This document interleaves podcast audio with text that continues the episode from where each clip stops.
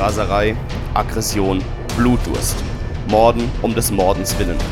Mit diesen Worten könnte die zwölfte Legion der Astartes durchaus treffend umschrieben werden. Doch handelt es sich hierbei tatsächlich um die Gesamtheit der Eigenschaften dieses Haufens? Lediglich Space-Hooliganerie? Nun ja, mehr oder weniger treffen wir mit dieser Beschreibung schon ins Schwarze. Wie bei vielem in der weiten Galaxie des 30. bis 41. Millenniums ist das jedoch nur die halbe Wahrheit. Die World Eaters standen bereits seit ihrer Aushebung als Warhounds während der Vereinigungskriege neben den bekannten, nun ja, nennen wir sie Blutrünstigkeiten, auch für gute alte Kriegerehre, absolute und bedingungslose Disziplin sowie tradierten und ritualisierten Militarismus. Auch wenn sie diese Werte über die lange und wenig liebevolle Zeit mit ihrem Grumpy Daddy Angron stetig verloren, blieb ein kleiner, aber robuster Kern dieser ehrbaren Werte in der Legion bis zum heutigen Tage erhalten. Der unheilvolle Tag, als Angron beschloss, seinen Schäfchen dasselbe Leid aufzubürden, welches er auf seiner Heimatwelt Nuceria von den klassistischen Herren in den Seidentogas aufgezwungen bekam, markierte den Anfang vom Ende. Die Schlechternägel. Der unheilvolle und unaufhaltsame Fall der Legionen Wahnsinn, Raserei, immerwährende Qualen und letztendlich in die Arme des Blutgottes Korn höchst selbst. World Eaters. Allein die Aussprache dieser zwei Worte ließ das Blut in den Adern der gewöhnlichen Bürger und Soldaten des Imperiums zum Zeit des Großen Kreuzzuges gefrieren. Und das zu Recht. Egal, wo die 12. Legion mit ihrer 13. Expeditionsflotte landete, folgten Szenen, die man normalerweise nur in einem Schlachthaus vorfindet, welches keine einzige der Vorgaben und Regularien zum Tierwohl einzuhalten gedenkt. Heretiker, Adlige, Bauern, Chaoskultisten, Soldaten in den eigenen Reihen. Ganz gleich. Alle fielen sie den kreischenden Sägeblättern der von wahnsinnigen Berserkern geschwungenen Kettenäxten zum Opfer. Kein Wunder, dass gerade diese Zeitgenossen äußerst schnell den Schulterschluss zum Chaos und zu Korn fanden. Da es diesen ja bekanntlich wenig kümmert, woher das Blut fließt, solange es fließt. Kommt herbei, meine geliebten Freunde der gepflegten Prügelei mit Todesfolge, reiht euch um die Kampfgruben und werdet Zeuge dessen, was sich Bahn bricht, wenn die World Eaters genau das tun, was sie am besten können.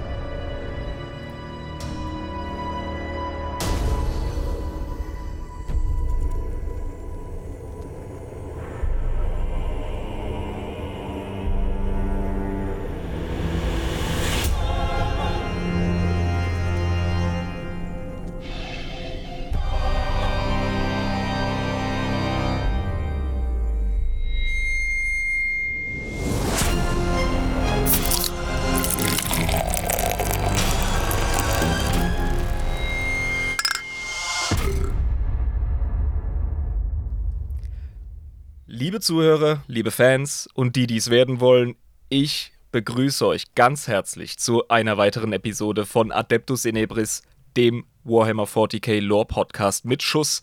Mein Name ist Irm und ja, ich mache heute das Intro. Yeah, Bei yeah. mir, wie immer, mein Co-Moderator und Was geht Partner, ab, was geht ab? der Jabber, der schon ganz äh, zittrig und fickrig auf dem Stuhl sitzt. Das ist richtig, aber heute ist ja auch verkehrte Welt. Willst du den Leuten erklären, was los ist, oder soll ich das machen? Ja, du, du machst heute eine Folge für uns, ist das ja, richtig? gut, das mache ich, genau. Ich habe die Recherche gemacht. Ich bin der äh, Buh-Heini, den ihr gerne anbuhen könnt bei den Actualies, wenn ich irgendwas falsch gemacht habe. Äh, der Buhmann quasi heute. Und äh, der Irm, der lehnt sich zurück und äh, guckt mal, was ich so alles mitgebracht habe. Ne? Und der bringt dann die Inputs und die guten Fragen und ich gucke, dass ich das beantworten kann. Oder auch nicht. Mal gucken, wie gut meine Recherche war. Ne? Schauen wir mal, wie es läuft. Ich bin auf jeden Fall gespannt wie ein Gummiband. Ich weiß so gut wie nix über das Thema, muss ich ehrlich gestehen. Äh, wir reden ja heute über die World Eaters, also raten muss ich ja nicht. Genau, die zwölfte Legion. Genau. Alles, was ich über die weiß, ist, was man in den ersten drei, vier Horus Heresy Romanen lesen konnte. Aber da kommen wir dann auch dazu. Ja, das kriegen wir hin. Gut, äh, lieber Irm, aber hast du Durst? Wie sieht's aus? Wie die Sau, ey. Alter, dann machen wir doch auf. Machen wir doch auf, hm? Ey, hier hagelt's, ne? Ohne Scheiß, wirklich, bei euch Es hagelt. hagelt's. Wirklich, dreckig. Ah, wie geil. So, Prost. willst du anzählen? Ja, 3, 2, 1, Prost. Heute machen wir alles umgekehrt. Heute machen wir alles ein bisschen schlechter, ey. Wird geil. Das wird so geil, Alter. Ich habe schon ein bisschen Angst gehabt, aber da habe ich gemerkt, Moment mal, das ist unser Podcast und wir können machen, was wir wollen hier. Also, das ist unser verdammter Podcast, ja chill dich mal. Ja, Ohne eben. Witz. Da können wir das machen, ist was nicht wir so, als hätten wir die Investoren im Nacken oder so. Ja, gut, die Investoren haben wir im Nacken. Das sind ja unsere Patroninnen und Patronen. Richtig, genau. Die uns äh, herzlich und tatkräftig unterstützen, finanziell und seelisch. Und mhm. die Community am Laufen halten, über die du uns sicher das eine oder andere erzählen möchtest. Ja, genau. Die Community ist schweinegeil am Start. Es wird einfach weiter bemalt. Es werden Stammtische besucht. Die Teutomap-Kampagne wird immer noch weiter ähm, entwickelt. Es geht voran. Ähm, Lore wird geschrieben und die Leute haben alle richtig Bock und Spaß. Äh, wir haben noch hier zwei schöne, wunderbare und ja, auch wirklich äh, sehr, sehr, wie soll ich sagen, großzügige Patronen zu begrüßen. Zunächst Magnus the Green, sorry, dass wir dich letzte Folge nicht erwähnt haben. Wir haben einfach äh, nicht genau mitbekommen, dass du irgendwie jetzt auch am Start warst, weil der Irm hat dich mit jemandem anderen verwechselt oder wie war das? Ich weiß nicht. Ja, ich genau. dachte, es ist ein Doppelaccount. Zwei Dudes haben gleichzeitig, wirklich fucking gleichzeitig synchron mit 15 Euro äh, unterstützt.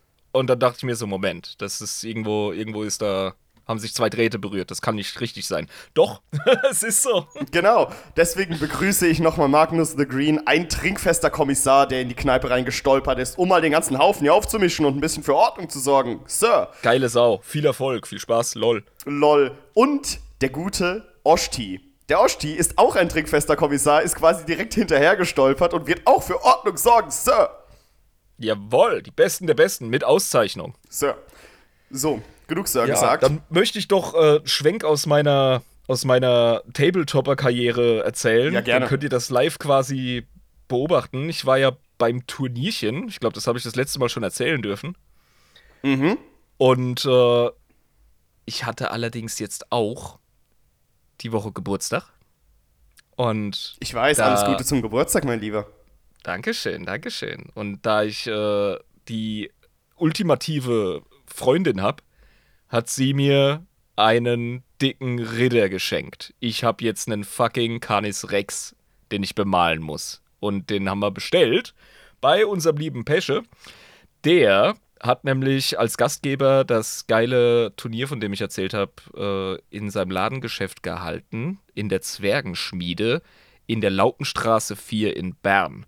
Jetzt bin ich wieder was am Pluggen und das mache ich allerdings gerne, denn Geschäfte, die Spielräume haben und die Szene aufrechterhalten und das nicht, weil sie irgendwie äh, einen dicken Reibach machen, eher garantiert nicht mit dem, äh, mit dem Geschäft.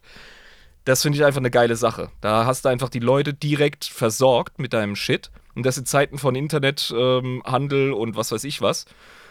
Mhm. Und ja, bist halt einfach die Szene am Bereichern, in denen du solche geilen Turniere oder Spieltreffs, Kampagnen, weiß der Deibel was machst. Und genau, das genau. Ambiente ist einfach unbezahlbar geil in so Läden. Also Zwergenschmiede.ch äh, könnt ihr vorbeischauen, euch das mal anschauen. Könnt im Real Life vorbeischauen in der Lautenstraße 4 in Bern. Ich war dort, ich fand's den Bringer. Und ja, achtet einfach nur auf eine Sache. Ihr müsst, äh, wie bei Jabbas Mama, den Hintereingang nehmen, sonst kommt ihr zu nichts. Ha! Äh, ja, ich werde auch auf jeden Fall mal da bei der Zwergenschmiede hereinschneiden, wenn die Zeit gekommen ist und ich mal nach Bern komme. Äh, ich nehme dich so gern mit. Das ernsthaft. ist so sicher wie das Abend in der Kirchen, Kirche. Das ist, ja. da gebe ich dir Brief und Siegel drauf, das ist so sicher wie der Morgen. So haben wir jetzt alles durch. Gut. Ähm, Irm, ich habe dir ein Zitat mitgebracht. Ui. Möchtest du? Ja, gib mir ein Zitat, Digga. Okay. Ein Krieger, der überleben will, hat keine Möglichkeit, sich gegen einen solchen zur Wehr zu setzen, den es nicht kümmert, ob er stirbt. Und lass dir gesagt sein, Khan, jeder gewöhnliche Krieger möchte überleben. Angron zu Khan, bevor er ihm die Schlechternägel einsetzte. Ja, uh. die World Eaters sind keine gewöhnlichen Krieger. Auf gar keinen Fall. Die World mhm. Eaters äh, sind eine ganz, ganz, ganz besondere Truppe. Aber fangen wir mal von vorne an. Ich meine, wir haben ja schon mal ein wenig zumindest über die Entstehung der World Eaters gesprochen, aber das war mir nicht genug, weil da haben wir ja hauptsächlich über Angron gesprochen, ne? Und heute ja, möchte genau, ich mal den Spieß umdrehen, genau. Exakt, wir hatten ein Primarchen-Spotlight, das ist richtig. Und jetzt wollen wir der Legion mal die Aufmerksamkeit und Liebe schenken, die sie wahrscheinlich verdient und auch ganz dringend braucht. Das sind nämlich ziemliche Angry Boys, ha? Huh? Genau. Äh, es ist so. Zunächst hießen ja unsere wunderschönen Jungs der 12. Legion die Warhounds. Die Warhounds Genau. wurden damals, als es noch um die Vereinigungskriege ging, auf Terra selbst und im Sol-System, äh, danach, wurden sie äh, von Terra quasi rekrutiert. Und äh, das war ein Rekrutierungsvorgang, der sich darauf gestützt hat, dass hauptsächlich die aggressivsten, aber eben auch wettbewerbslustigsten und diszipliniertesten Rekruten genommen wurden, um eben die Gensaat zu erhalten. Ähm, es ist so, es hat sich eben bei der Rekrutierungsversion, die sie quasi gewählt haben, hat sich eine gewisse Kultur herauskristallisiert. Äh. Die Rekruten wurden ausgewählt nach den drei Hauptkriterien, eigentlich kann man wirklich so sagen, eben die Aggressivität und die Gewalttätigkeit, aber eben auch die Wettbewerbslust und äh, die Disziplin, die sie mitbringen. Weil Disziplin ist bei den Warhounds extrem wichtig gewesen. Jetzt ist es natürlich ganz interessant, das zu hören, wenn man sich die World Eaters jetzt unter Korn vorstellt, die äh, wie ein Haufen in die Gegner reinrennen, aber darauf kommen wir ja noch, ähm, wieso sich das gewandelt hat und inwiefern. Aber es ist so, dass sich eben aus dieser Art und Weise, wie die Rekruten äh, gesammelt wurden und welche Gensaat ihnen gegeben wurde, äh, hat sich eine relativ interessante Kultur innerhalb der Legion herausgebildet, schon sehr, sehr früh. Und zwar ist es so, dass ganz früh schon extreme Disziplinarmaßnahmen durchgeführt werden, wurden, und zwar zum Z Zwecke des Erhalts der Effektivität der Legion. Ähm, das Interessante ist, die Offiziere der Legion haben selbst diese Disziplinarmaßnahmen durchgeführt und meistens waren diese halt extrem drakonisch und meistens äh, mit Gewalt verbunden. Jedoch mussten die Offiziere stark genug sein, um diese Gewa äh, Disziplinarmaßnahmen durchzuführen, weil sich natürlich die Warhounds auch wehren durften, weil alles andere wäre ehrenlos. Ne? Kannst ja nicht Wow, einfach. wow, wow, okay, easy. Also, wir wussten ja, dass sie von ihrem Primarchen ganz schön getreten und geschunden wurden. Genau. Weil Angron hat ja in seiner äh, Wut seine Space Marines überhaupt nicht geschont. Wir wissen ja von deren Ja. Quote, die sie, die sie einhalten mussten bei Planeteneroberungen. Mhm. Und wenn die nicht eingehalten wurde, wurde dezimiert. Also jeder Zehnte wurde von seinen Kameraden totgeknüppelt. Genau, genau. Wie bei den alten Römern. Genau, Und äh, Offiziere haben damals schon drakonisch bestraft genau. Äh, bevor Angron seine, in Anführungszeichen, Terrorherrschaft über die Legion gebracht hat. Das heißt, die Genau. waren wahrscheinlich die am besten geeignetsten für diesen Primarchen, wie so oft. Richtig, richtig. Und äh, das ist auch so interessant, wenn man das in der Recherche sieht. Angron hat es nur auf 11 gedreht, aber es war schon bei 10. Als es äh, vorher schon quasi, als die Warhounds existiert haben. Ähm, es ist so, die Offiziere mussten eben stark genug sein, um überhaupt die Disziplinarmaßnahmen durchzuführen, weil natürlich die Warhounds einfach zu schwache Offiziere totschlagen, die versuchen sie zu disziplinieren, ne? Das ist Ähm, genial, weil das deckt sich total mit dieser Annahme, man müsse die Leute ähm, in Grund und Boden schleifen, um die Qualität der Kampfkraft zu erhalten. Und gleichzeitig garantierst du Stärke in der Führung, indem von denen halt erwartet wird, dass sie das auch mit äh, Gewalt und Resilienz durchsetzen, was sie da verlangen. Das ist also. Genau. Ähm, klingt erstmal verschwenderisch, das sag sogar ich als Deathcore-Spieler. Mhm. Weil bei Astartes klingt es wirklich ein bisschen verschwenderisch. Ja, die sind auch Aber sehr verschwenderisch, das kommt auch später Diese noch. Bestrafungen sind aber nicht immer tödlich. Ne? Nee, nee, auf keinen Fall. Äh, Okay. Interne Streitigkeiten werden mit Kämpfen bis zum Tod ausgefochten, aber das ist wirklich nur, wenn interne Streitigkeiten sind oder wenn jemand sagt, der Typ als Offizier ist zu schwach, ich kann das besser, dann Mhm. werden auch Kämpfe bis zum Tod gemacht, aber eben nur dann. Ähm, normale Disziplinarmaßnahmen sind halt auspeitschen, zusammentreten lassen von anderen Astartes, der Klassiker, drei Tage irgendwie in der Kälte stehen. So diese klassischen Disziplinarmaßnahmen, wie man sie kennt, die halt extrem drakonisch sind, aber halt nicht zum Tod führen. Ja, das ist, klingt für mich, wenn ich an Astartes denke, eher wie äh, so ein Umtrieb. Äh, ne, ne, ne, ja, keine Ahnung, ist ungemütlich, aber ist jetzt nicht schlimm. Mit gebrochenen Rippen eine Woche in der Wüste zu liegen oder so. Ohne Essen und Wasser. Das können Astartes. Es nervt halt. Ja, genau, die können das, aber es ist halt, ähm, ne, das wollen sie eigentlich nicht. Und das Ja. Interessante ist, ähm, die wurden ganz am Anfang sehr wenig eingesetzt. Und zwar nur eingestreut äh, in Form von Hilfstruppen, äh, wenn es irgendwie um, naja, gewisse Blockaden ging, die nicht wirklich gut zu durchdringen waren, wurden halt so die Warhounds reingestreut, weil die sich schon sehr, sehr früh im Nahkampf profiliert haben. Die haben auch schon sehr, sehr früh Wert darauf gelegt, wirklich im Nahkampf ähm, gut zu sein und haben ständig den Nahkampf trainiert, auch zum Beispiel Besatzungstruppen auf Vehikeln. Also es gab keine Warhounds, die nicht im Nahkampf professionell ausgebildet wurden. Ähm, In Fighting Pits und so weiter, die sie halt hatten. Und das wurde eben rituell und kulturell äh, und traditionalistisch durchgeführt. Da hat sich schon sehr, sehr früh eine, eine Kultur und eine Tradition um den Nahkampf und um das Training und äh, um diese Disziplinarmaßnahmen gebildet bei den Warhounds. Ähm, es ist eben aber auch so, dass die Einheiten, das war ja damals noch die imperiale Armee, nicht die imperiale Garde während den Vereinigungskriegen, wenn ich nicht falsch liege. Äh, richtig, richtig, ja. Die hatten extrem Angst vor den Warhounds, weil die, äh, wenn die imperiale Armee zu feige war oder nicht diszipliniert genug oder sie blamiert haben in einem Kampf, haben sie die dezimiert. Das heißt, die Warhounds Fuck. haben angefangen mit der Dezimierung bei der imperialen Armee äh, bei den ja. Schlachten, wo sie dabei waren. Deswegen wurden sie aktiv von der imperialen Armee gemieden und man wollte nicht mit denen zusammen kämpfen. Ich meine mich aus dem Kopf raus zu erinnern, dass das ganze, der ganze Verein Solar Auxilia hieß, bevor es zur ähm, Astra Militarum, zur Imperialen Garde mhm, wurde. Kann sein, ja. Und die, die äh, fucking World Eaters bzw. Warhounds damals, die waren so derbe drauf, dass sie ihren Standard von Ehrbarkeit, Mutigkeit, Nahkampflust den äh, sterblichen Menschen übergestülpt haben, weil sie davon überzeugt waren, dass man so eine Armee führt. Ja, also die haben halt äh, das als Blamage gesehen, wenn man zum Beispiel sich zurückgezogen hat oder kapituliert hat oder eben, wenn man, naja, wie soll ich sagen, nicht den Standards entsprochen hat. Ich weiß nicht, wer die Standards gesetzt hat, wahrscheinlich irgendwelche random Offiziere bei den Warhounds. Ähm, wird nicht ganz klein der Recherche, aber sie haben dezimiert. Und äh, dementsprechend ja. waren sie extrem gefürchtet und schon sehr, sehr früh für ihre, ähm, für ihre Blutrünstigkeit und Aggressivität bekannt. Also schon bevor überhaupt irgendwas mit den World Eaters oder Aggro angefangen hat, hat äh, waren sie schon unfassbar gewalttätig im Nahkampf profiliert und äh, blutrünstig und extrem diszipliniert und äh, kulturell und rituell auf Kampf eingestellt. Stell dir das mal vor, du bist im großen Kreuzzug, du bist so ein Solar Auxilia-Soldat. Äh, ja. Und du bist dir noch nicht ganz sicher, du hast Gerüchte gehört, entweder werdet ihr die Legion der Salamanders unterstützen oder die der äh, Warhounds. Ja, genau. Und du so, bitte die Salamanders, bitte die Salamanders. Bitte, bitte. Es sind die Warhounds. Das es sind die Warhounds, fuck, okay. Das heißt, du wirst ähm, zerrieben, du wirst äh, aufgebraucht, zerschliffen ja. und wenn du, wenn du auch nur ein, äh, äh irgendwie Gramm weniger Vernarrtheit als ein Warhound zeigst, dann wirst du dafür auch noch dezimiert. Genau.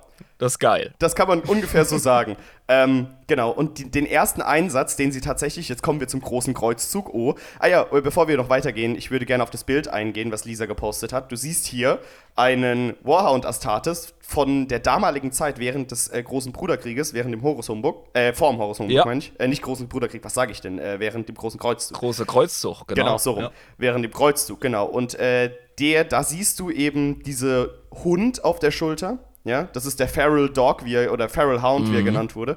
Ähm, und du hast eben ein anderes Muster als das, was wir heute kennen, nämlich ein blau-weißes und kein rot-goldenes oder rot-bronzenes, genau. wie wir es heute kennen. Genau, das waren die damaligen Warhounds. Aber lass dich von diesem friedlich aussehenden Farbschema nicht äh, in die Irre leiten. Das waren absolut geistesgestörte Wichser. Ich ähm, finde, an dem Dude sieht nichts friedlich aus. Also, nee. ich wundere mich nur über die Bezeichnung Feral Dog, also verwilderten Hund. Feral Hound, er hat ja. eindeutig ein Halsband an. Und da gibt es ja immer so ein Hin und so. Zurück zwischen den, äh, zwischen den Wölfen von Fenris und den World Eatern. Die ficken sich öfter mal gegenseitig an. Ja, das stimmt, da kommen wir später auch nochmal drauf. Ja, wegen dieser Hund- und Wolf-Analogie und so. So ein bisschen. Aber ja, ähm, genau, kommen wir jetzt äh, zum großen Kreuzzug. Da haben sich Aha. nämlich jetzt die äh, Warhounds sehr gefreut, weil sie nicht mehr in kleinen Abschnitten äh, benutzt wurden, sondern sie wurden tatsächlich als zwölfte Legion das erste Mal zusammen irgendwo hingebracht.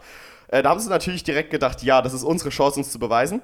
Und sollten eine riesige Revolte auf der imperialen Welt Cerberus niederschlagen. Und da haben mhm. sie gesagt, Cerberus, nichts leichter als das. Äh, und haben den Angriff um 0300 Stunden Terran begonnen. Ich weiß nicht genau, was das bedeutet. Kennst du diese Stundenanzahl Terran?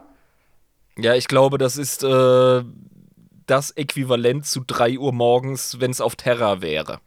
Genau, also um 3.00 Stunden Terran angegriffen, um 0808, ja. also 0300 und 0808 gab eben der Warhounds-Kommandant den Sieg über den gesamten Planeten ähm, preis. Das war also 5 Stunden und 8 Minuten.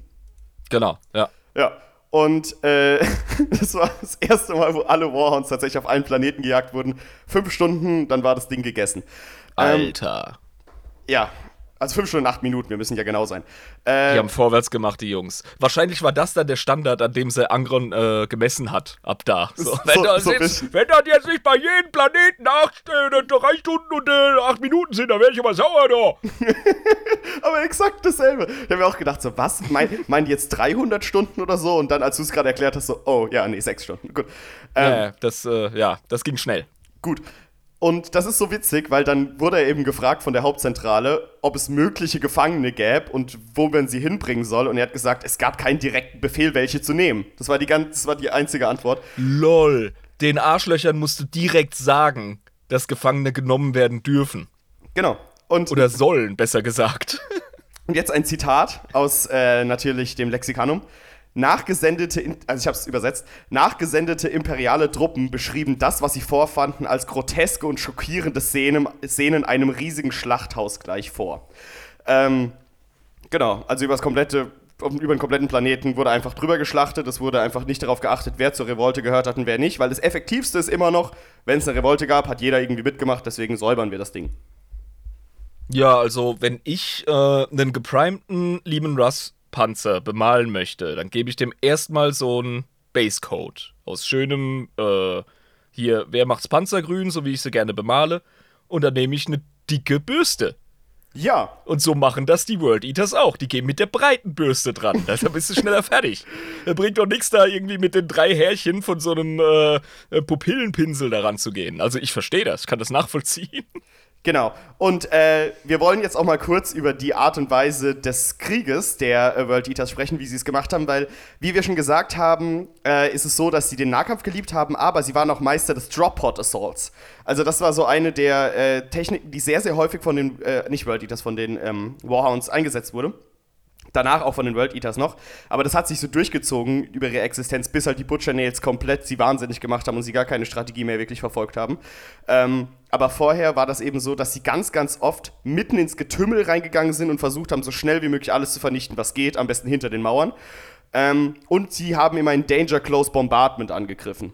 Also sie haben mhm. sich quasi selbst bombardieren lassen und sind dann rein. Sie haben relativ wenig Fick auf äh, Casualties genommen. Also es war denen völlig egal, ob die jetzt irgendwie viele Verluste einfahren oder nicht. Ähm, es wurde einfach darauf geachtet, effektiv zu sein. Es ist so, dass eben die gesamte Besatzung der Warhounds, äh, also alle Leute, egal welches waren, Spezialisten, Medics, irgendwelche Leute, die Vehikel fahren oder eben die Soldaten selbst, haben alle eine extrem schwere Bewaffnung. Einfach nur für die Möglichkeit, falls es zu einem Kampf kommt, dass sie alle 100% vorbereitet sind. Ja? Also es ist keine Seltenheit, dass du quasi ähm, da irgendwelche, wie heißen sie, Apothekari, ne? Ja. Äh, mit schweren Boltern siehst und so und dicker Rüstung. Also es ist völlig normal gewesen da. Also maximale Gewalt, minimale Faxen, verstehe ich das richtig? Das sind die Warhounds genau. in, im großen Kreuzzug. Eine Sache fällt mir jetzt tatsächlich auch auf, wenn du mir das so beschreibst.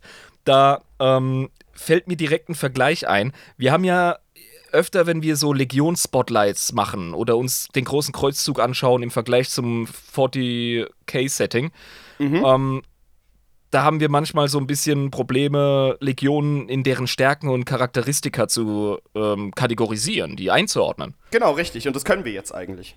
Und das können wir bei den, äh, bei den Warhounds, später World Eaters durchaus gut. Allerdings fällt mir noch direkt eine andere Legion ein, die wahrscheinlich die besten darin waren, ähm, zu stürmen. Und das waren definitiv die Lunar Wolves. Also Horus äh. Mhm.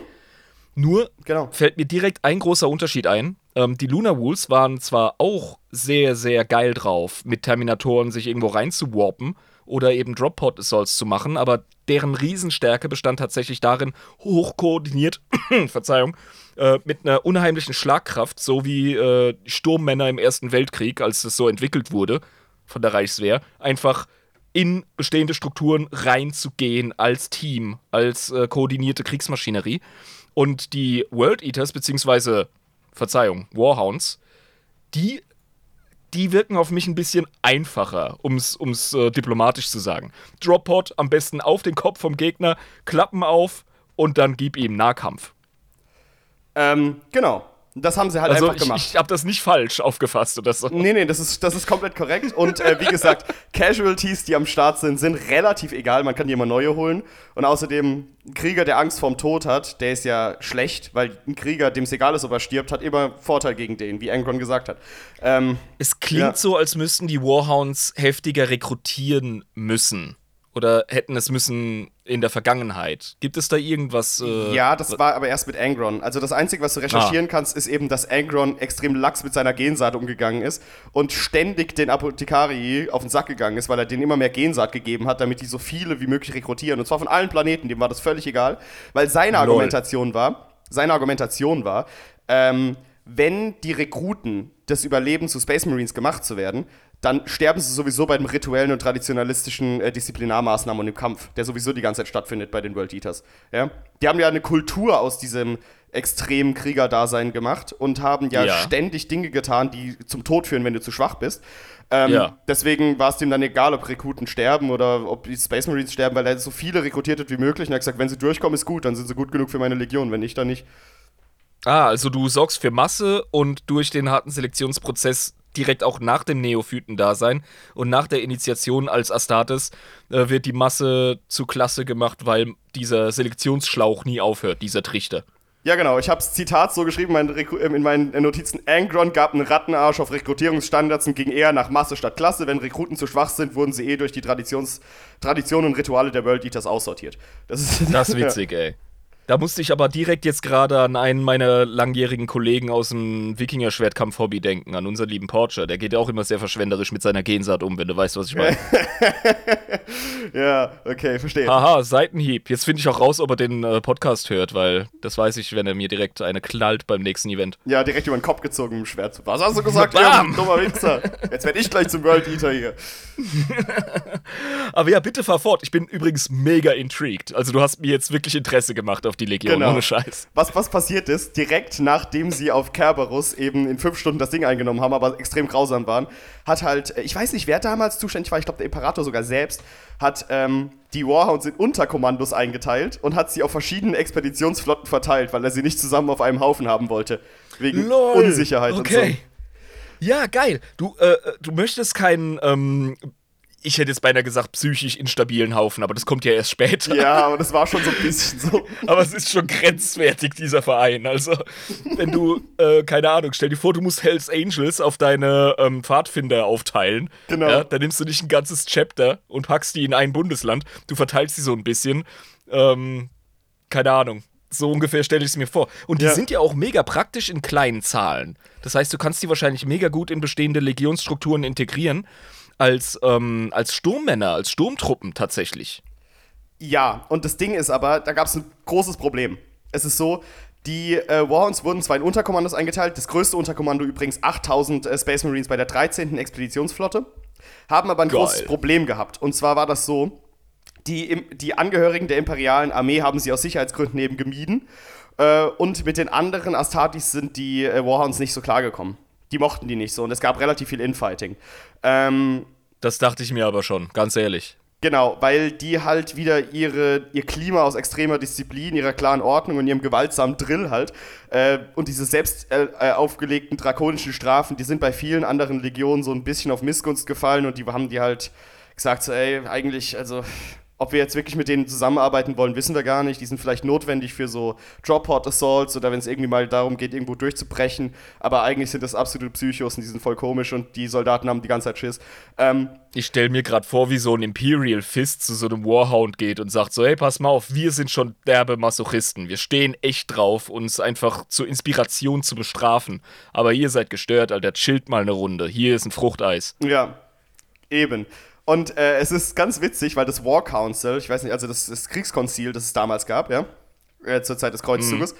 äh, hat ja. dann aufgrund dieser ständigen Dezimierungen, aufgrund der zerstörerischen Gewalt, auch aufgrund des, äh, ja, also der, der, der Irrelevanz, die die quasi in, in äh, eigenen Verlusten gesehen haben, auch von anderen Astartes, auch von der Ja, sagen wir es doch ganz klar, im Angesicht dieser Barbarei Im Angesicht hat man dieser reagiert. Barbarei hat man reagiert und das War Council hat beschlossen, die gesamte 12. Legion unter dem Banner der 13. Expeditionsflotte zu vereinen. Ähm, die Aufgabe. Moment, wie löst du dann das Problem? Du ziehst sie einfach aus den anderen Legionen ab. Also das heißt, du wirst die Untergruppen los und du bündelst all Die diese. All die Wahnsinnigen Ja, wirklich die in einer die. Legion. Genau, du hast die gebündelt und fortan wurde die Expeditionsflotte, ich habe geschrieben, aus offensichtlichen Gründen in meinen Notizen, ausschließlich für Vernichtungen und nicht mehr für Befreiungen eingesetzt. Also. Geil. Das heißt, ja. wenn, der, wenn der Käse gegessen ist, wenn gar nichts mehr geht, dann schickt der Imperator die Bekloppten. Genau, und das ist witzig, weil äh, die Bekloppten, die wurden intern als The Bloody 13th benannt. Also die, die 13. Expeditionsflotte wurde vom War Council selbst The Bloody 13th genannt und die wurden nur dann geschickt, wenn es wirklich um die Vernichtung ging von irgendwelchen Planeten. Also oder von Schiffen Geil. oder von irgendwas. Oder wenn es gegen Xenos ging zum Beispiel, ist auch so ein Beispiel. Da haben sie die auch einfach drauf gehetzt, weil es egal war, was sie da machen. Das ist also wie, wie wenn die Römer einen dicken und einen kleinen sehen. Dann wissen sie, fuck, wir sind geliefert. Ja? Genau. Aber es ist dann auch ein ganz interessanter Punkt, weil wir haben ja vorher gesagt, die haben keine wirkliche Heimatwelt und die haben von überall rekrutiert, aber die hatten nicht wirklich eine Base. Jetzt gab es eine Welt, die die World Eaters äh, eingenommen haben. Ähm, ja. Die Welt Boot. B-O-D-T. Das ist eine Welt, die ähm, wurde eben im Laufe des Kreuzzugs von den Warhounds äh, eingenommen und wurde eben zum Stützpunkt der 12. Legion und auch der 13. Expeditionsflotte ähm, subsequently. Ähm, Das Ding ist, die 13. Expeditionsflotte war zu diesem Zeitpunkt aber noch relativ klein und man hat sich gedacht, wie kann man denn die 13., die extreme Bloody 13th, richtig bloody machen? Und da haben sie gesagt, wir haben doch auch andere Kollegen, die wir nicht unbedingt haben wollen in anderen Expeditionsflotten. Warum schicken wir die nicht einfach dahin? Gesagt, getan. Ähm, die Weltboot wurde zu einem Trainingslager, einem einzigen Trainingslager der 13. Expeditionsflotte und eben der 12. Legion. Und es wurden hingeschickt äh, Abhumane, also Ogrins und Rattlings wurden der 13. angeschlossen. Es wurden ein paar Gun-Clans von den Technobarbaren denen angeschlossen, die Numen. Gun-Clans von den Technobarbaren, die waren dabei. Ähm, es wurden Regimenter von Also, Urzeitwelten. sowas, sowas gab's noch. Sowas hat man noch äh, irgendwo im Schrank liegen gehabt Genau. nach den Vereinigungskriegen und hat dann irgendwie so die Technobarbaren. Ja, die, die, Nu- die Numen Gun Clans, das sind so äh, Hells Angels der Technobarbaren, so mit Motorrädern, die waren irgendwie die letzten, die sich dem Imperium anschließen wollten und niemand hat denen vertraut und haben sie gesagt, bei der 13. können, können sie keinen Schaden anrichten, außer vorwärts zu machen oder halt die World Eaters anzu äh, die, die Warhounds anzugreifen, aber die machen kurzen Prozess. Also schicken wir doch Ah. einfach die Technobarbaren, die überall sonst Stress machen würden, zur 13. Ist doch scheißegal. Ähm, und Das ist abgefahren, Alter. und es gab noch die Legio Audax, das ist eine Titanenlegion von 100 Warhound-Titans. Äh, die haben ein unfassbar grausames Massaker äh, auf Lorin Alpha gemacht, das so grausam war, dass alle gesagt haben, wir können diese Titanen nicht woanders rumhampeln lassen. Die werden jetzt auch nach Boot geschickt und da eingegliedert. Und es gibt ein wunderbares Zitat von Sanguinius, der hat nämlich über Boot gesprochen und über diese Welt. Er hat auf Englisch gesagt, ich lese erst auf Englisch vor und dann auf Deutsch, weil auf Englisch finde ich so wunderbar, wie er es ausdrückt, der Sanguinius. The Emperor is assembling a carnival of monsters for his amusement, although I doubt whoever is unleashed, äh, he unleashes them upon will see the jest. Der Imperator stellt einen Karneval von Monstern zu seiner Belustigung zusammen, obwohl ich bezweifle, dass diejenigen, auf denen er sie loslässt, den Scherz verstehen werden. Ja. Ja. Freakshow. Also, habe ich das richtig verstanden? Da wurden Abhumane äh, in. Hauptsächlich die. Hauptsächlich Ogrins in die Astartes-Legion integriert? Das war ja eine, das war nicht die Astartes-Legion, das war die 13. Expeditionsflotte. In die Expeditionsflotte. Jetzt, Genau. okay, weil das, das hätte alles, was ich über Astartes äh, Nein, aus nein, der nein. Zeit weiß, äh, hätte das.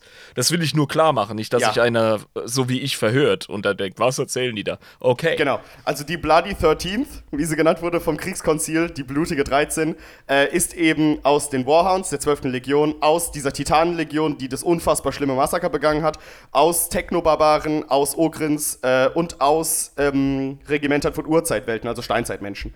Ähm, Geil. Genau, und das ist quasi die Blutgruppe und die sind einfach nur reingekommen für Zerstörung. Es war keine andere äh, Aufgabe hatten die, außer wir zeigen, wo die kaputt machen sollen und da machen die kaputt. Stell dir das mal vor. Stell dir vor, du hast ein äh, Echtzeit-Strategiespiel und du spielst halt so eine mega brutale, auf Barbarei ausgerichtete Partei und deine Ja. Standardinfanterie ist einfach dieser Pulk aus verschieden großen, merkwürdigen, hochaggressiven Leuten mit verschiedenen Hintergründen, die nichts anderes äh, Wissen brauchen, außer da musst du hin und da wird gekillt. Kennst du das Meme mit diesem Space Nuts äh, Rekruten, der durch seinen Helm schaut mit dem Schild und der äh, Handfeuerwaffe und äh, wo drüber steht so ich weiß nicht, wer ich bin oder wer ich herkomme. Alles, was ich weiß, ist, ich muss töten. Ja, genau das sind die. Das ist exakt das. Sind das. genau die, Alter.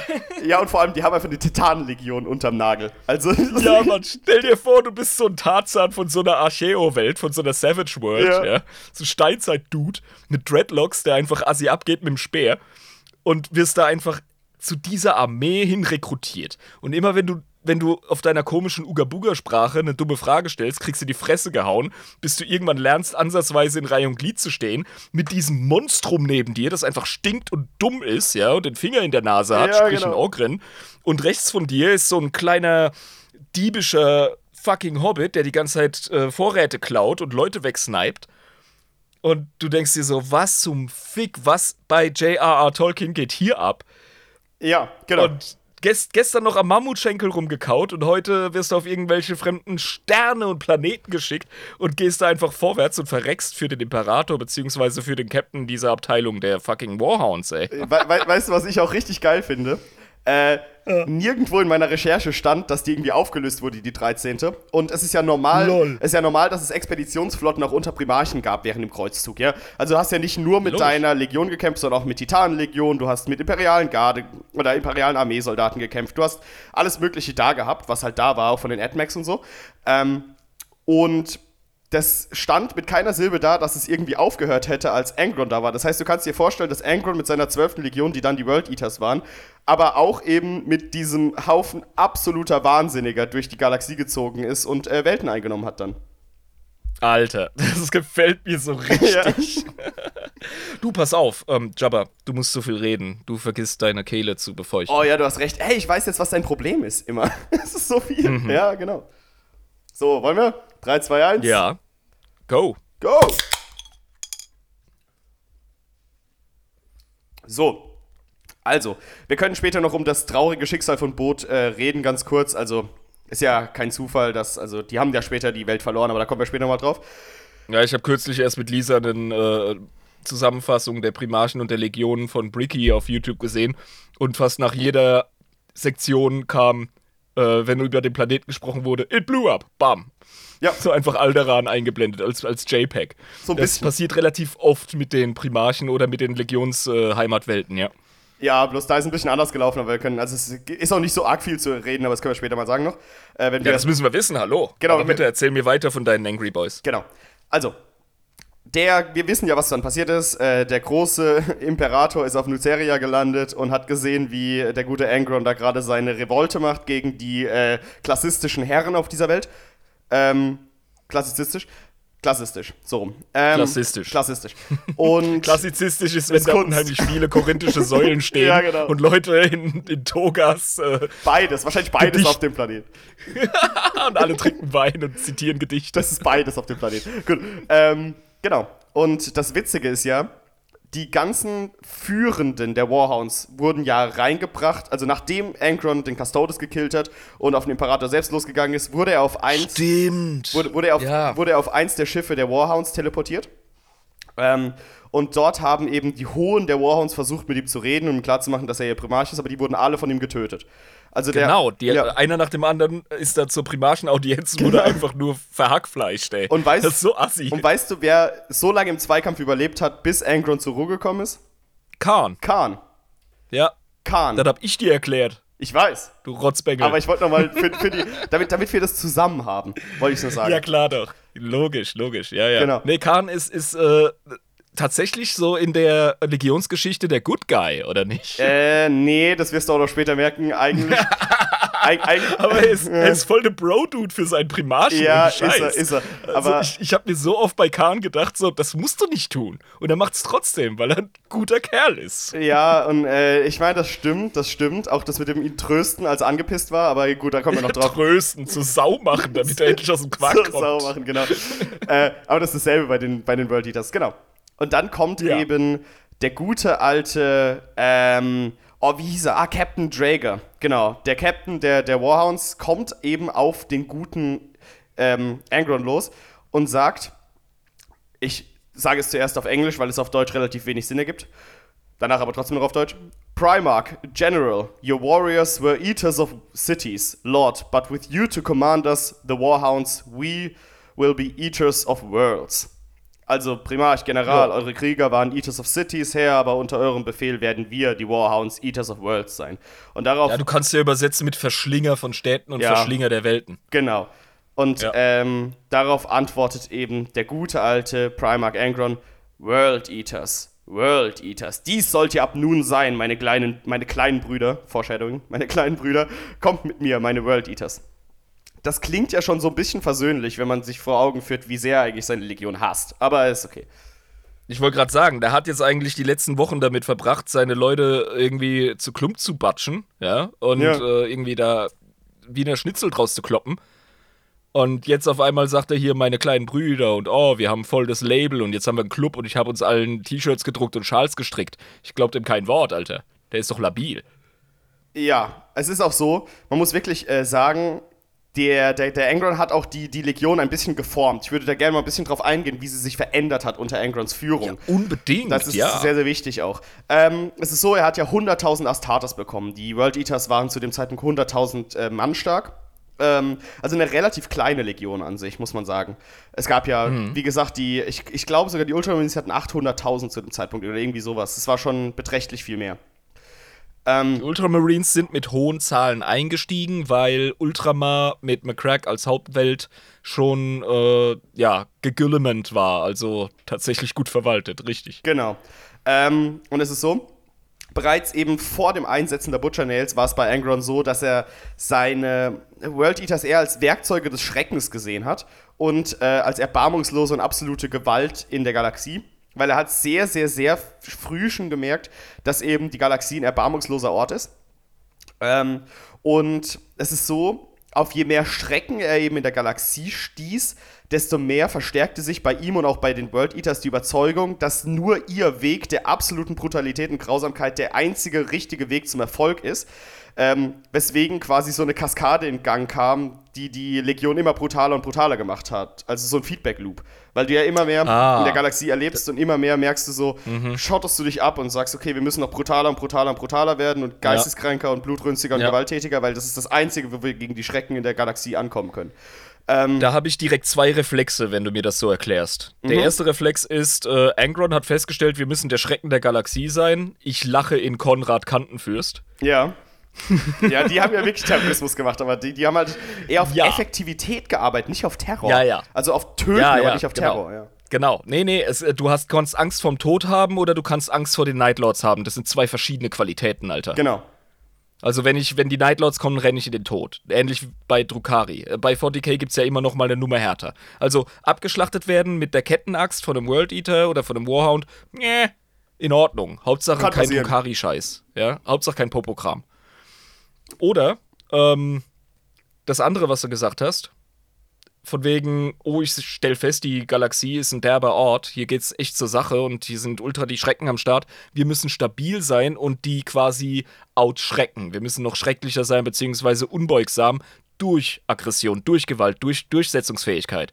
Das ist äh, tatsächlich auch wie so ein bisschen der, ähm, äh, der Bengel, der in einer beschissenen Nachbarschaft groß wird, in einem beschissenen Viertel ja. und dann einen auf super hart macht, damit er ähm, weniger angreifbar ist und wehrhafter scheint. Das ist ein menschlicher, psychologischer Reflex.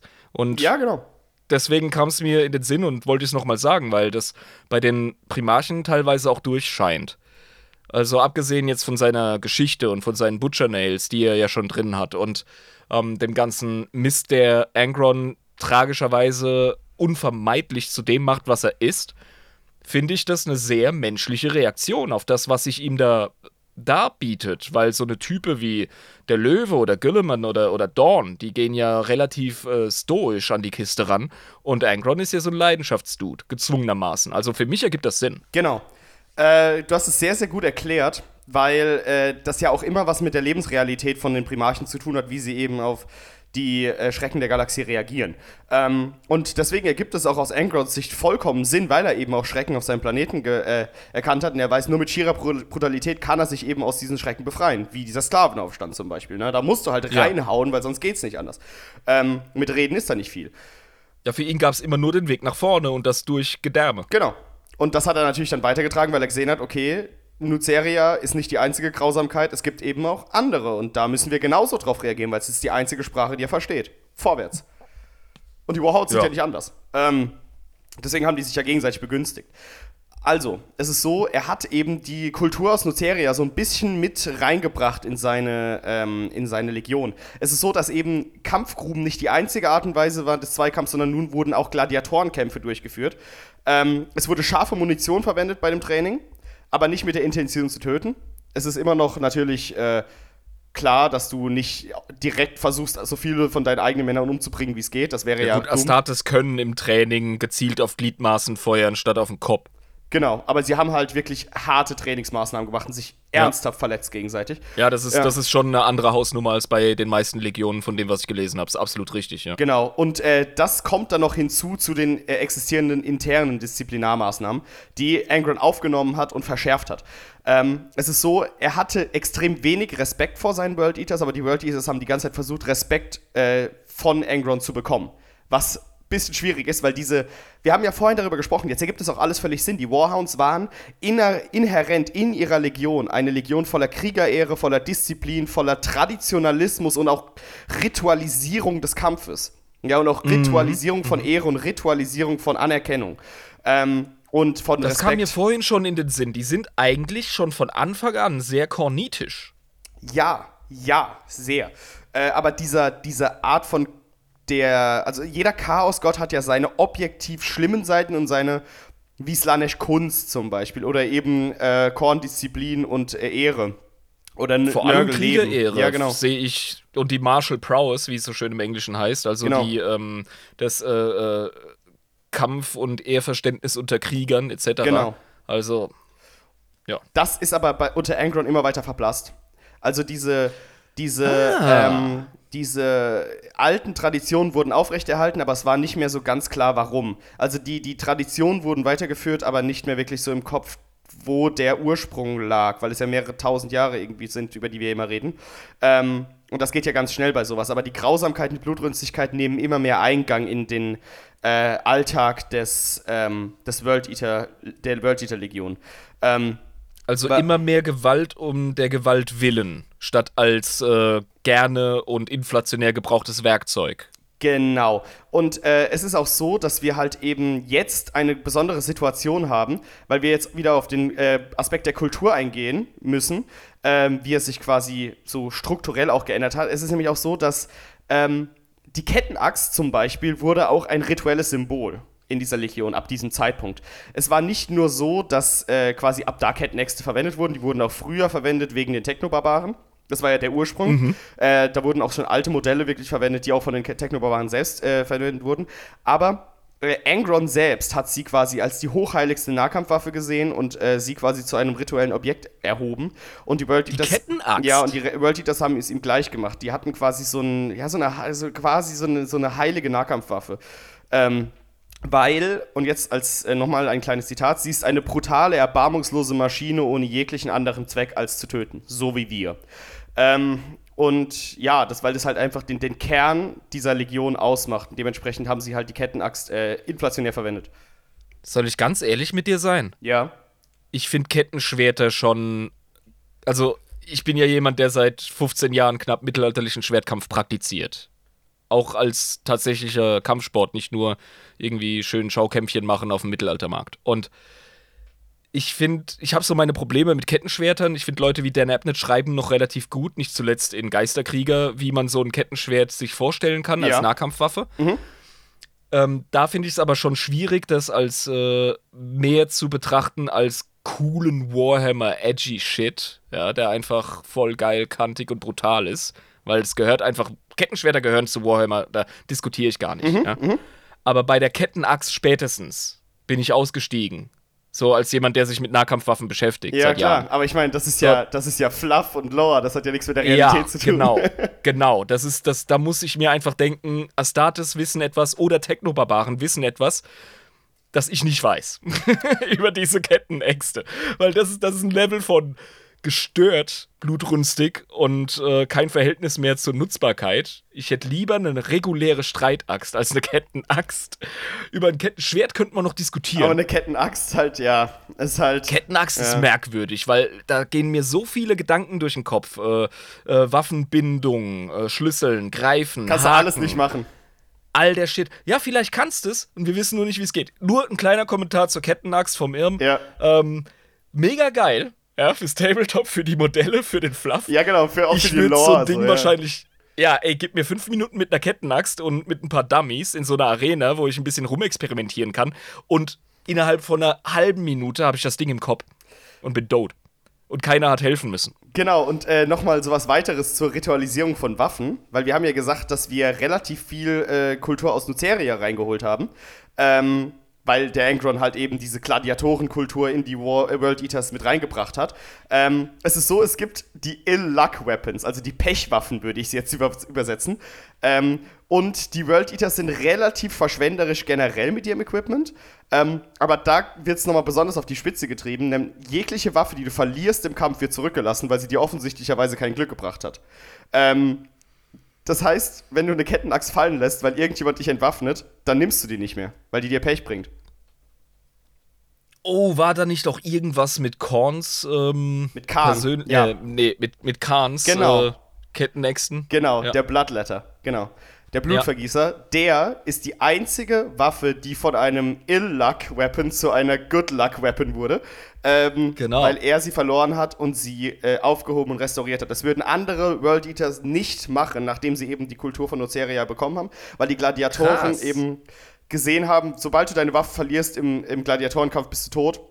Das heißt, wenn du im Training eine scharfe Waffe verlierst, dann bringt sie dir offensichtlich kein Glück und deswegen haben sie eine andere genommen für den Gladiatorenkampf. Ah, geiler Fluff. Das Ja. gefällt mir. Das ist cool. Ja. Das ist ein richtig cooler Aberglaube für die Astartes. Genau, und das ist. Und der ist, der ist kulturell so gut belegbar. Klasse. Genau, und das hat mir auch gefallen, als ich das recherchiert habe. Ich gedacht, ach, wie geil, die Ill-Luck Weapons. Ja, und die nehmen die einfach nicht mehr. Wenn, wenn die, wenn die Mhm. irgendwie entwaffnet werden, dann nehmen sie vielleicht noch einmal, um den Gegner zu killen oder so, aber dann lassen sie sie fallen und nehmen eine andere.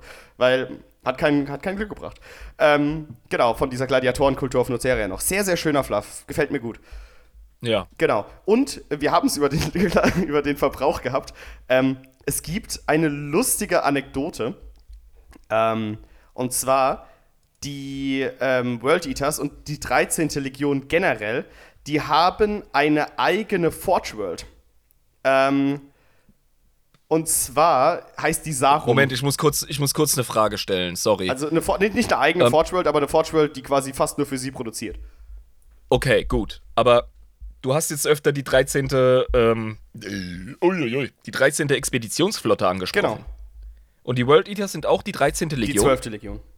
Die 12. Legion, jetzt. Genau. Okay, gut. Das ist Sorry, ich kam durcheinander. Das ist ein bisschen verwirrend. Ich weiß nicht, warum die vom, vom Schreiberling-Team äh, das nicht gleichgesetzt haben, aber gut, das ist halt die 13. Wahrscheinlich, weil sie sich gedacht haben, das ist dann zu billig und das kaufen uns die Leute nicht ab. Aber warum nicht 18.?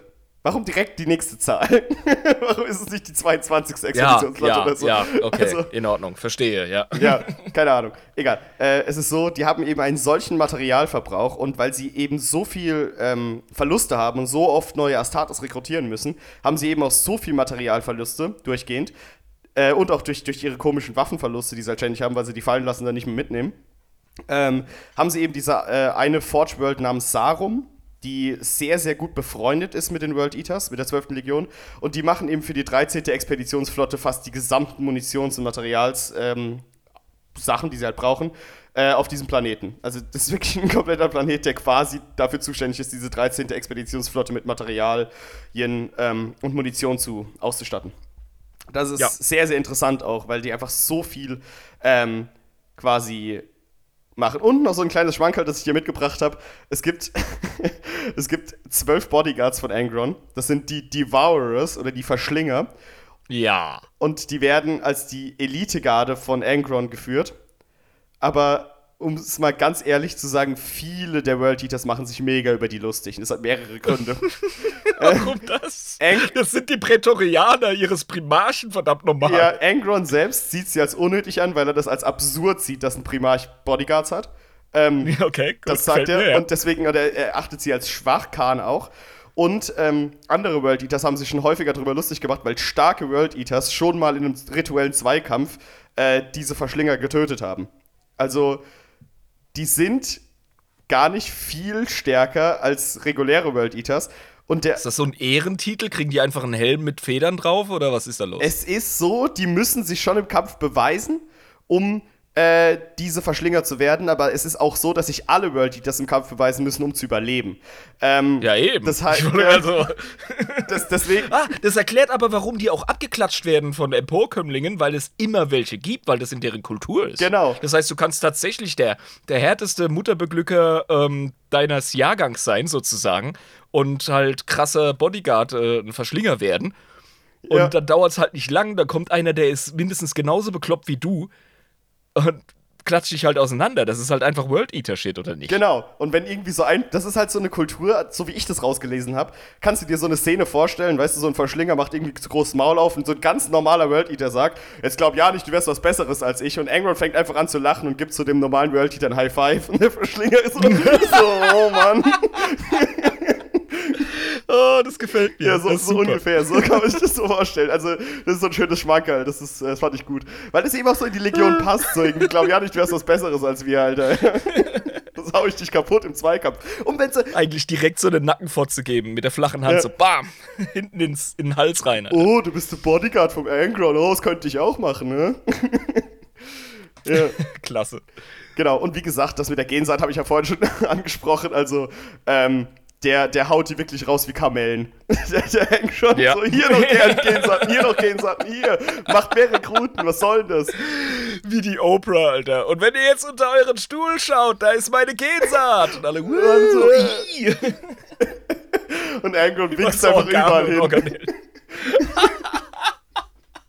Der, der, der läuft aber ganz casual unten ohne rum, ja, und kriegt gerade irgendwie so Taktikbesprechung, während er sich schön einen abschrubbt. so, hm, ja, ja. Der wird einfach die ganze Zeit von irgendwelchen ähm, Servitoren abgemolken. ja, irgendwie. Okay, ähm, wir, wir gehen gerade sehr spielerisch und ähm, unreif mit dem Thema oder dem Begriff Gensaat um. Ja. Es ist aber okay. Ja, wir, wir sind ja auch einfach Adeptus in Ebris. Wir sind nicht hier der Das ist richtig. Ja. Wir sollen nie unsere Wurzeln vergessen. Äh, Eben genau. Auch wenn ich jetzt mal die Folge mache, können wir das auch so machen. Ist egal. Okay. Mehr Unfug als zuvor. Vor, Vor, vor, vor, vor. Sag mal eben, wollen wir nicht nochmal öffnen? Ich hab schon Bock. Du rennst bei mir offene Türen ein, also. Ja, so wie die World Eaters, aber die rennen zu eine Tür ein. ja, die World Eaters, die brauchen keine offenen Türen, das ist so. Ich habe wieder das geile äh, Naturtrübe von äh, Chwölfrisch, dem Appenzeller, oh, wie geil. aus der Bügelflasche. Das ist äh, das deutscheste Bier, das die Schweizer brauen können. Jetzt sind wahrscheinlich gerade drei Leute im Appenzell tot umgefallen mit Schaum vorm Maul, weil sie das gehört haben. Ich meine das wirklich im besten Sinne. Also, wenn ich äh, Schweizer Bier als deutsch bezeichne, ist das äh, tatsächlich ein, eine Ehrung, ja. Ich meine das wirklich nicht so, wie ihr es aufnehmt. Gut, wollen wir öffnen. So.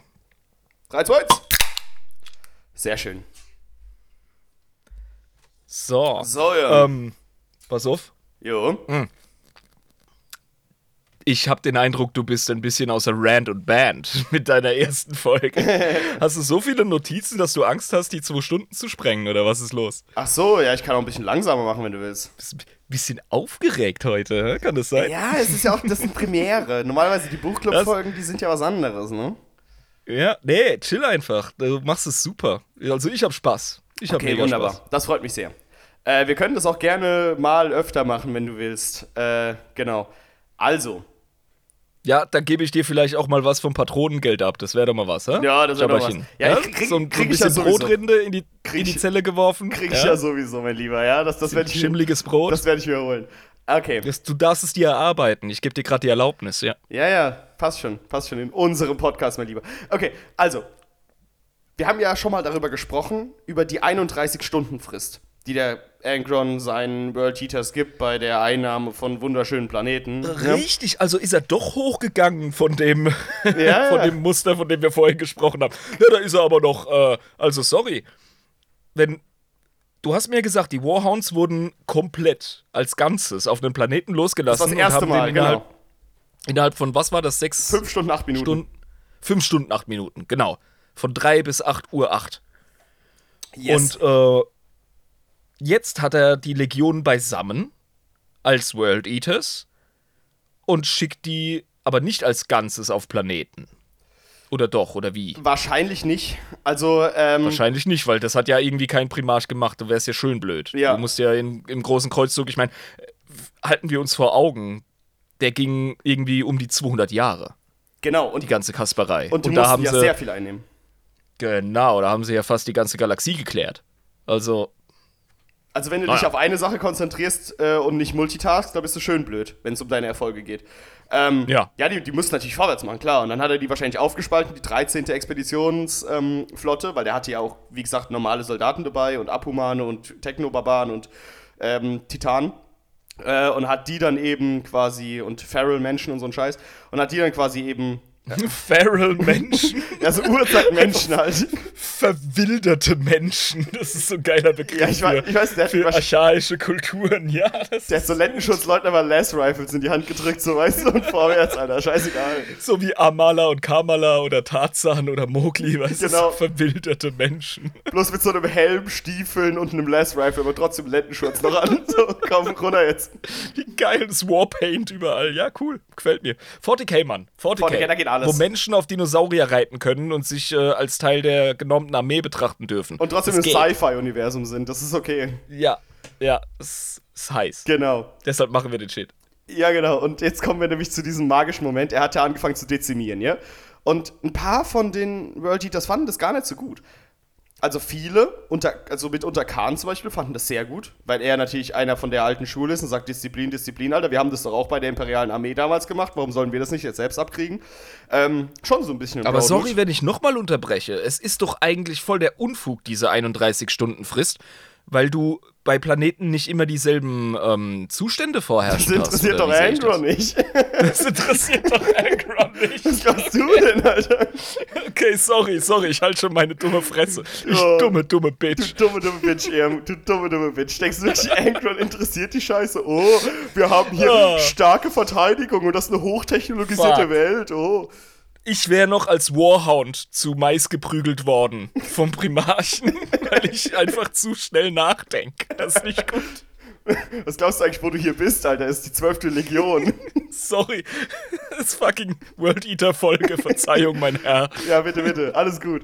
Ähm, genau. Und äh, zu diesem Zeitpunkt wurde schon ein bisschen Unmut in der Legion breit. Also die haben gesagt, ey, der Angron, der uns, also der, der respektiert uns nicht. Und das waren so zwei Strömungen von Traditionalismus. Die eine Traditionalismusströmung, die halt auf die Disziplinarmaßnahmen stand und eben gesagt hat, das ist total wichtig, dass wir einfach effektiv sind und blutrünstig und ähm, vorwärts. Und da gab es halt die andere Gruppe, die gesagt hat, ja, aber wir brauchen doch ein bisschen mehr Traditionalismus und Kriegerehre und äh, diese Dezimierung von uns selbst bringt uns doch keinen Blumentopf und es ist doch völlig dumm, was da gerade passiert. Aber das hat so ein bisschen geschwelt, ja?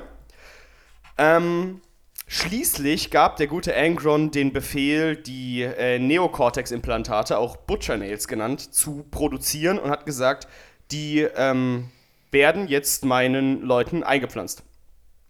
Welcher Deibel hat ihn eigentlich geritten? Ich check das bis heute noch nicht so 100%. Ähm, es ist so, er hat ja gesagt, nur, also ich kann dir das Zitat nochmal vorlesen, was Khan gesagt hat, dem allerersten, dem er die gescheiten Butcher Nails gegeben hat, ein Krieger. Was die gescheiten Butcher Nails? Moment, gibt's da, gibt gibt's zwei da, Versionen. Qualitative Es Abstufungen? gab zwei Versionen, es gab zwei Versionen, ja. Ähm, ein Krieger, der überleben will, hat keine Möglichkeit, gegen einen solchen zur Wehr zu setzen, den es nicht kümmert, ob er stirbt. Und lass dir gesagt sein, Khan, jeder gewöhnliche Krieger möchte überleben. Das heißt, ein Krieger, der keine Angst vorm Tod hat durch die Butcher Nails, ist der bessere Krieger. Ah, er versucht, er versucht seine Legion zu Todeskorpsen, Genau. indem er sie super angry macht. Ist es richtig? Ja, ja. Äh, Ja, das ist, das ist quasi wirklich die komplette äh, Sache. Und es ist so, Okay, ja. er hat halt die Neocortex-Implantate anfertigen lassen, die Schlechternägel. Und die erste Version hat halt die meisten getötet.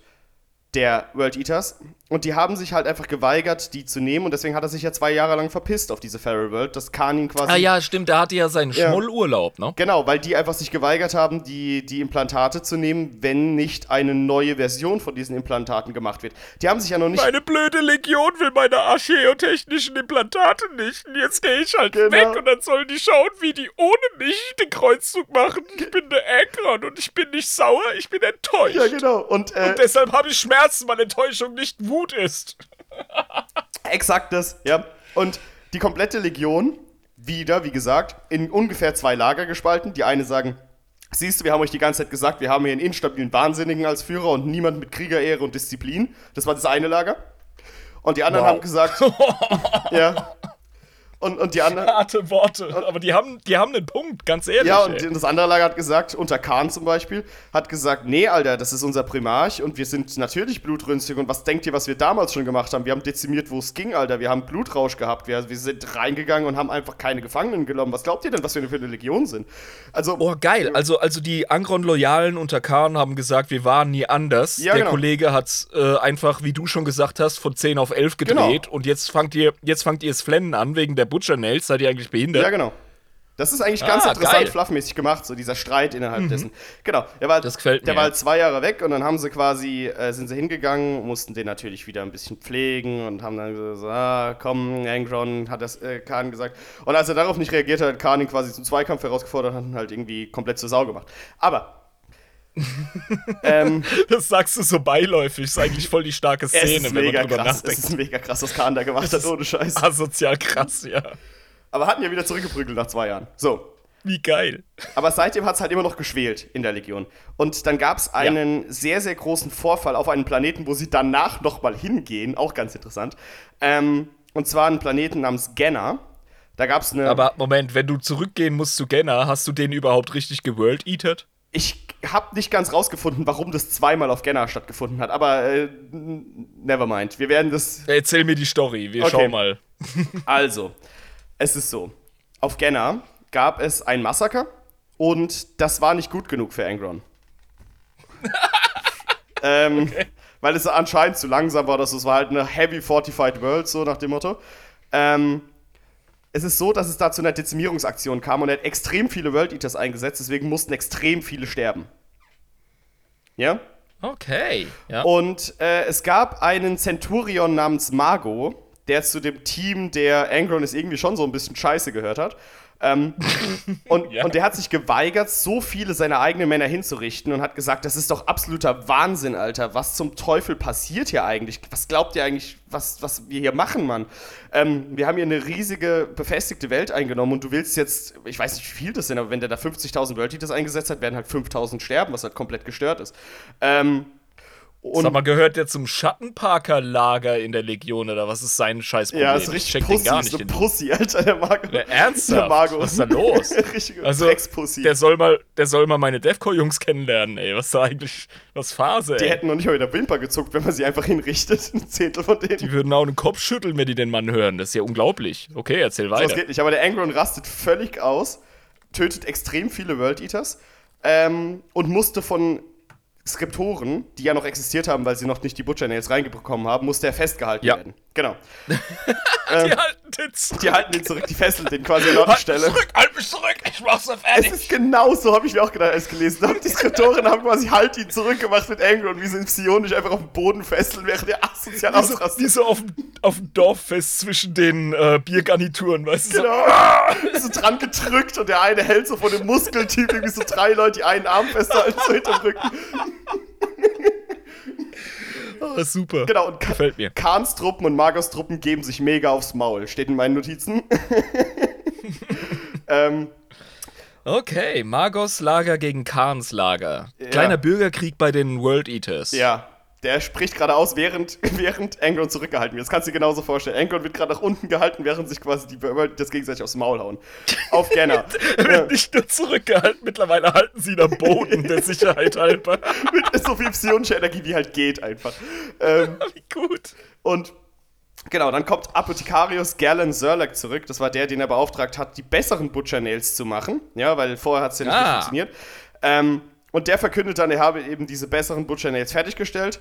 Und Was, was während dieser gestörten ähm, Civil War-Szene kommt, es steht genau so im Lexikanum. kommt der Typ Ja. rein und sagt Heureka! Quasi. Ich, ich, ohne Scheiß, bitte actualit mich. Vielleicht habe ich es falsch verstanden, aber es klingt so, als wäre es während dem Bürgerkrieg. Also, keine Ahnung. Ähm, genau. Khans Typen gewinnen dann aber.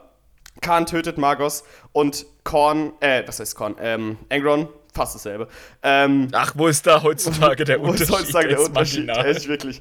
Äh, Ka äh, der, der, der Angron ist so gerührt von Khan und seiner Loyalität, weil er eben die Revolte auch niedergeschlagen hat, dass er eben der Erste sein darf, der die neuen Butcher Nails tragen darf. Und da kommt das Zitat, was ich schon zweimal gesagt habe, zum Tragen. Das hat er gesagt, als Khan die ersten Butcher Nails bekommen hat, die wirklich funktioniert haben. Ähm, genau, das war ja mein eingängiges Zitat. Wie geil. Und Ja. das hat Khan gesagt, nachdem er die Dinger eingebaut Das bekommen hat hat, er oder vom? Angron gesagt bekommen. Glaub mir, Khan. Ah, ein- stimmt, das, ja. das, das, Ja. das waren die Worte des Primarchen. Genau. Ja, genau. Als er ihm die reingesetzt hat, so, ja. Voll dass er, geil. dass er keine Angst vorm Tod haben soll, weil alle anderen Soldaten, die Angst vorm Tod haben, sind Schwächlinge und alle anderen Soldaten haben Angst vorm Tod. Das heißt, alle anderen Soldaten außer wir sind Schwächlinge. So, ähm, Scheiße geil. Nee, was haben die World Eaters für einen geilen Fluff, Junge, ey? Das, ist, Das geht mega das, Das rein. fetzt. Ja. genau. Die Skriptoren der Legion überlebten aber diese Prozedur nicht, aufgrund ihrer psionischen Fähigkeiten. Es gab mega viele Adbanks. Es, es, es wird geschrieben als ungehemmte Entfesselungen psionischer Macht, aber ja gut, Headbanks halt. Adbanks. Hast, hast du bei deinen Recherchen rausgefunden, ob das vor oder nach dem Konzil von Nikea stattfand? Die haben dann nicht stattgefunden, die, die waren dann nicht dabei. Die haben sich geweigert.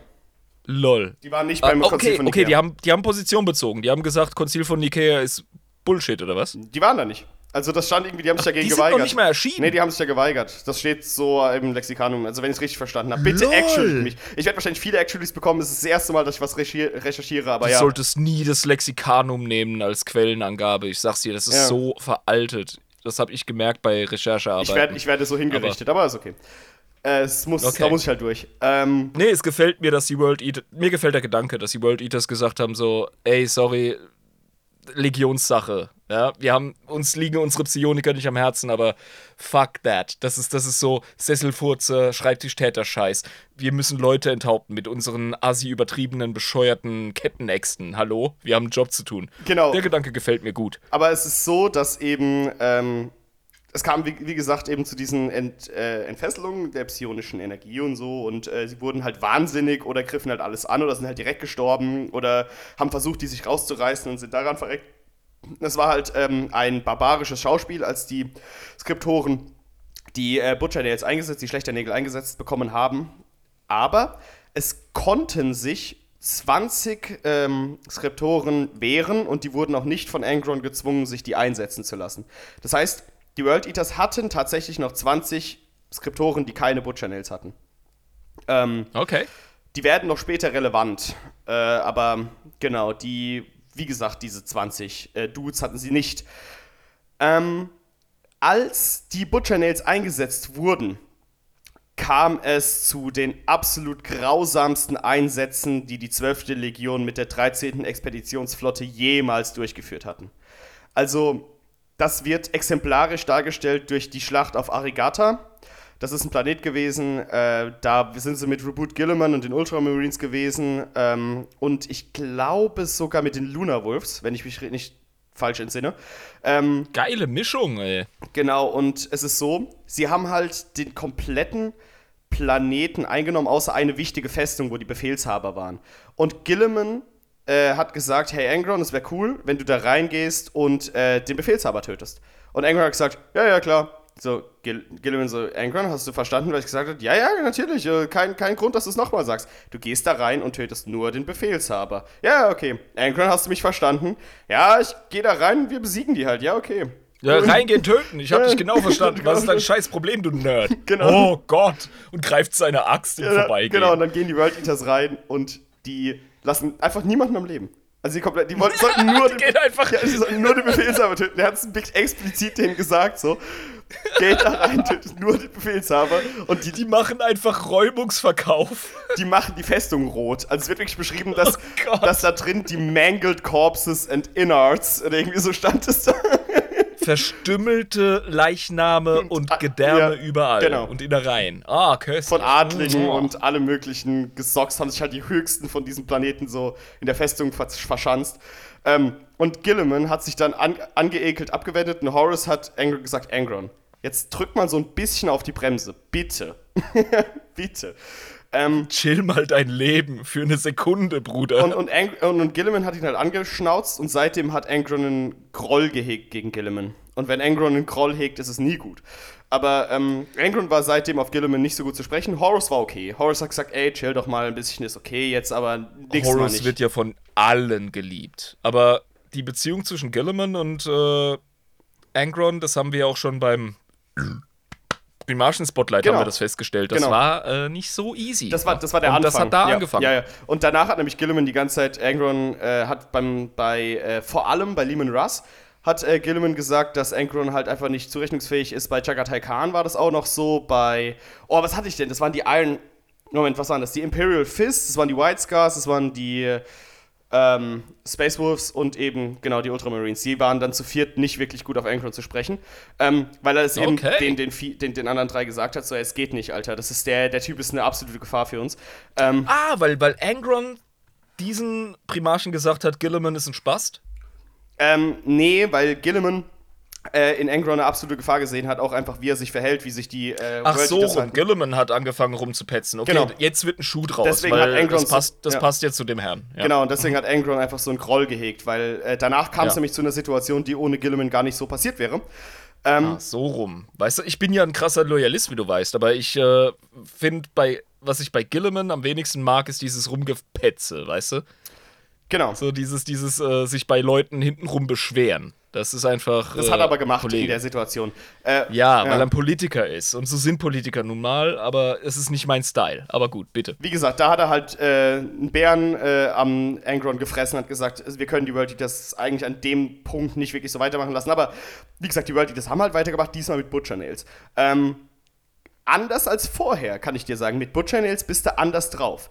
Man hat schon gemerkt, die, die wurden wahnsinniger, die wurden ungehemmter und die wurden unlogischer in ihren Kampftaktiken. Das, wurde, das, das hat man schon irgendwie so ein bisschen gemerkt. Ähm, aber ein interessanter Punkt ist, ähm, sie haben es dann geschafft, mehrere Orkreiche zu vernichten. Sie haben ein Elder-Weltenschiff zerstört, die äh, World Eaters, das Tuonoeta-Weltenschiff, und haben unzählige äh, weitere Welten, ich habe es jetzt in Anführungszeichen geschrieben, erobert.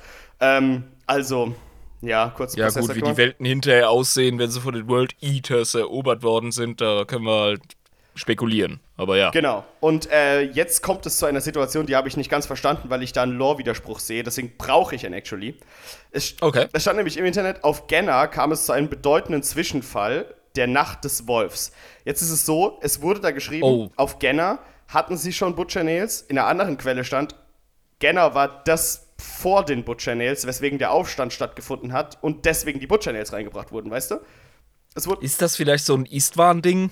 es kann sein, dass es vielleicht verschiedene Gennas sind. Ich weiß es nicht. Ja.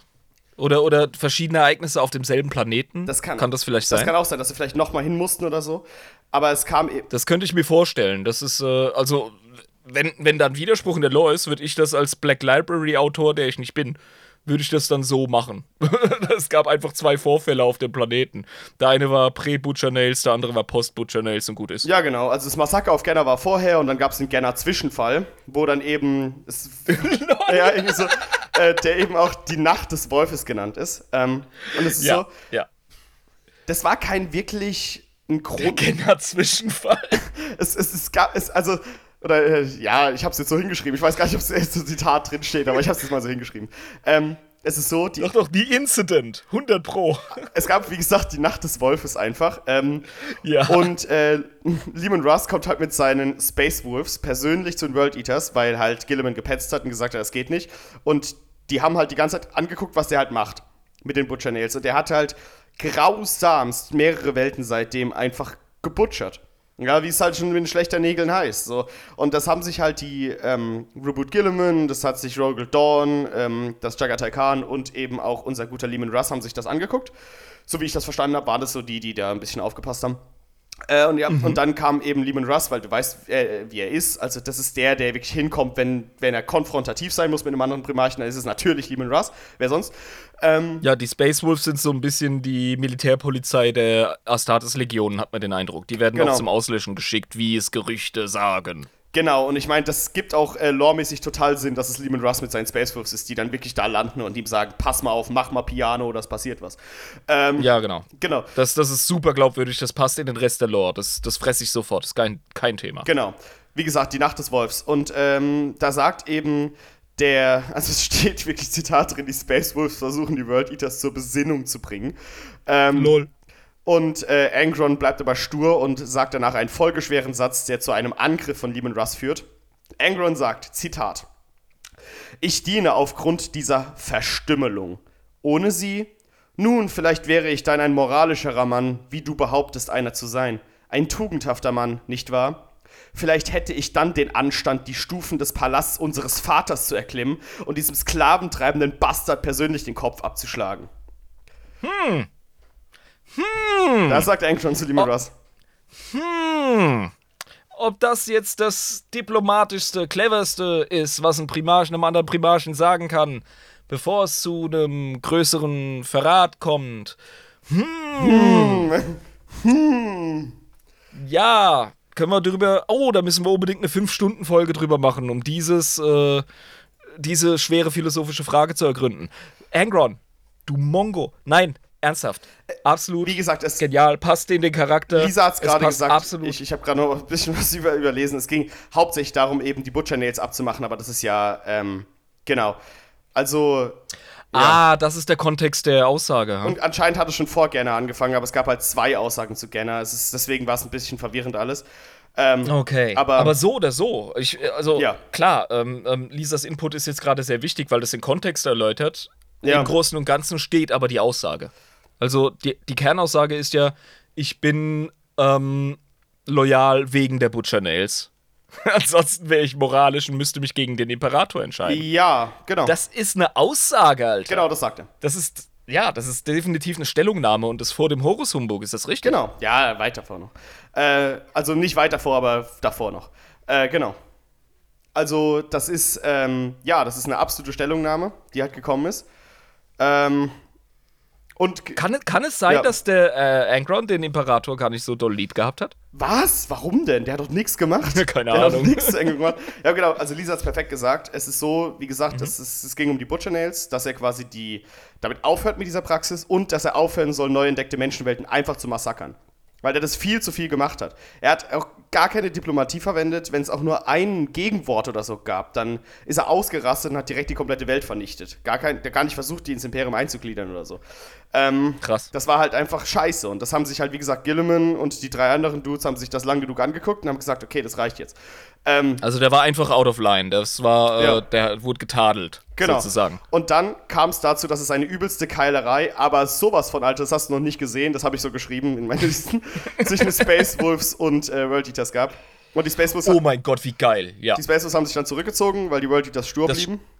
Ich stelle mir das geil vor, weil du hast tatsächlich zwei Barbaren-Legionen, die aufeinander einprügeln. Sowas hast du noch nicht gesehen, deswegen habe ich es geschrieben. Ja, genau, also ja. das, das, muss, das muss ein Spektakel gewesen sein. Fucking Space Wolves gegen World Eaters. Ja, vor allem Lehman Russ gegen Angron persönlich in Nahkampf. Das ist ja, das da hätte ich, Alter. Oh, mein Freund, da hätte ich Royal Rumble-Tickets hätte ich mir bestellt, ey. Alter, da könntest du auf einem Berg, der einen Kilometer weit weg ist, draufstehen und du würdest trotzdem alles sehen, es da so abgeht. Ja, du würdest die Funken sehen, die von den Waffen abspeien. Äh, Reicht so. schon. Krieg unter Halbgöttern, Mann. Genau, und dann war es halt so, der äh, Lehman Russ musste sich zurückziehen und der Imperator selbst schaltet sich ein. Oh. Ähm, und sagt, Angron, du benutzt jetzt nicht mehr die Schlechternägel. Und außerdem wird jetzt deine zwölfte Legion mit der 13. Ähm, mit dem 13. Ähm, oh, wie hieß er? Expeditionsflotte. Expeditionsflotte. Ich bin schon betrunken. Egal, kriegen wir hin äh, mit der 13. Expeditionsflotte. Oh, pass auf, es wird noch schlimmer. Ich werde nämlich gleich wieder mit dir öffnen. Ja, das kriegen wir hin. Ich kann das, ich kann das. Das ist unser Podcast. Ihr habt ganz am Anfang gesagt, scheißegal. Du wirst heute unter Extrembedingungen getestet. Wenn du hier bei den verdammten Warhounds äh, jemand sein willst, dann musst du unter widrigsten Umständen überleben. Ja, Hast du verstanden? Das krieg ich hin. Nee, Sir, Sir. ähm, genau, die werden jetzt in den absoluten Norden geschickt, der Galaxie, weil da nur Xenos ist. Und der Imperator hat gesagt, okay, wie kann ich am besten jetzt die World Eaters benutzen? Gibt einfach den Xenos aufs Maul. Weil, und ich habe das wirklich so geschrieben, die sollen gegen Xenos kämpfen, um die abtrünnigen Menschen zu schonen, lol. Ähm, ja, ja, wie geil ist das denn? Das Abtrünnige äh, geschont werden. Weil, nee, es ergibt für mich vollkommen ja. Sinn. Du möchtest die Leute in Anführungszeichen heim ins Reich holen. Ja? Aber das geht halt mit du dem möchtest, nicht. Genau, du möchtest sie mit dem Imperium der Menschheit, möchtest, möchtest du sie äh, wieder verbünden und versöhnen und reintegrieren. Und das geht exakt nicht, wenn du einen, ähm, eine Mischung aus einem Halbgott und einem Mixer hast. Ja. Genau, aber. Der einfach durchschreddert. Aber das Ding ist, wenn du gegen Xenos kämpfst, ist ein Rasenmäher richtig gut. Ja, genau. Ja. Genau. Weil was interessiert uns, was der Xenos von uns hält? Wir wollen, dass er uns fürchtet. Und wenn wir Angron und seine World Eaters als Botschafter der Menschheit schicken können, dann werden die wahrscheinlich das Schlimmste von uns denken und sich einfach äh, in die Pantaloons scheißen, wenn sie nur von uns hören. Und genau das wollen wir doch. Ja, exakt. Ich finde das ein perfekt, also das ist ein genialer Schachzug, Mann. Das ist ein Meisterschach. Ohne Scheiß, ich muss wirklich sagen, die Lore der World Eaters ähm, ist rund, macht Sinn und hat viel Fluff. Das ist schön. Ja, ja. also bisher finde ich alles allglatt. Das gefällt mir riesig. Genau. Äh, und Angron hat sich selbst zu einem Kompromiss entschieden, weil er doch noch ein bisschen im Imperator anhängt und hat eben gesagt, dass er keine weiteren Nägel äh, der neuen An Anwärter, die hauptsächlich jetzt aus Boot kommen, aus dem Planeten Boot, den, die holt er mittlerweile hauptsächlich von dem Planeten, ähm, dass er da äh, quasi keine mehr einhämmert, sondern, naja, dass er halt jetzt einfach keine neuen Butcher Nails mehr benutzt. Für die neuen Rekruten. Also hat er sich dazu breitschlagen lassen. Genau, aber das hält ja nicht lange, weil bald die Horus Heresy also kommt. Offiziell. Ja. Also das, die, die Praxis hat aber wieder angefangen, seit die Horus Heresy angefangen hat. Also, ja, freut okay. mich nicht zu früh. Nachdem unser lieber Angron also zum Norden der Galaxie geschickt wurde, um Xenos aufs Maul zu hauen, hat er eine ganz seltsame Sache gemacht. Ähm, das klingt übrigens wie so ein strafversetzter römischer Zenturion. Das, der, ja, so ein bisschen ist es auch so. Der einfach nach, nach, nach Britannien geschickt wird. Oder so. Sorry. Ja, es ist wirklich so. Also er wird, er wird, er wird nach Arimorica zu den Galliern hoch. Da, da, wo halt die Assis sind, wo man halt reinbatschen kann. So, ja, wo die Fremden sind, wo es scheißegal ist, wenn du hinschickst. Genau. genau. Äh, ja, wirklich, wirklich, so ein bisschen so, wir, wir schicken den blutrünstigen Berserker, den wir einfach nicht mehr kontrollieren können, dahin, wo er einfach ausrasten kann. Scheißegal. Ähm, ja. Und er hat das auch so ein bisschen anscheinend, so wie ich das rausgelesen habe, als eine kleine Befreiung gesehen, weil ähm, er danach sich rituell, symbolisch selbst von den Ketten des Jochs befreit. Und zwar geht er auf so einen Planeten, oder war das auf seinem, nee, das müsste auf dem Planeten gewesen sein, weil ein Schiff zu klein dafür ist. Ähm, er bindet Ketten an einen Amboss, also er lässt den Amboss in, dicken, in dicke Ketten legen und haut halt mit einem Faustschlag diese Ketten durch. Ja? Also er ist dann nicht mehr am Amboss gebunden und wirft mhm. dann die Kettenstücke in die gesamte Meute der World Eaters Armee, die quasi als Publikum dasteht. Das wirkt für mich so ein bisschen wie ein bizarrer Traum irgendwie, als eine reale Begebenheit. Das ist mega dramatisch und cool und symbolsträchtig und bedeutungsschwanger. Das ist geil. Genau, und in guter World Eaters Tradition wurde sich natürlich um die Kettenstücke geprügelt. Ähm, ja. Wie um die, die Plex vom, vom Gitarristen von der Lieblingsband genau. oder die Drumsticks. Genau, also, weil, ja, der hat ja die Kette mit einem, mit einem Faustschlag zerstört und wie gesagt, in die Meute der World Eaters und hat somit geil. quasi symbolisch sich vom Imperator befreit. Bevor die Horus Heresy überhaupt ja. angefangen hat. Vom Joch der Unterdrückung. Krass. So ein bisschen. Ob er sich direkt. Jetzt verstehen wir auch, warum Angron direkt Ja gesagt hat. Als Horus gesagt hat, so, hey Angron, jetzt mal im Vertrauen, so unter uns beiden, hört doch keiner zu, also hör mal zu, der Imperator und Angron, ja! Genau. Und äh, jetzt kommt nämlich direkt nächste Überschrift Horus Umbug, weil das war das Letzte, was er vor dem Horus Umbug gemacht hat, auf den Amboss gehauen und sich von der Joch der Unterdrückung befreit. Ähm,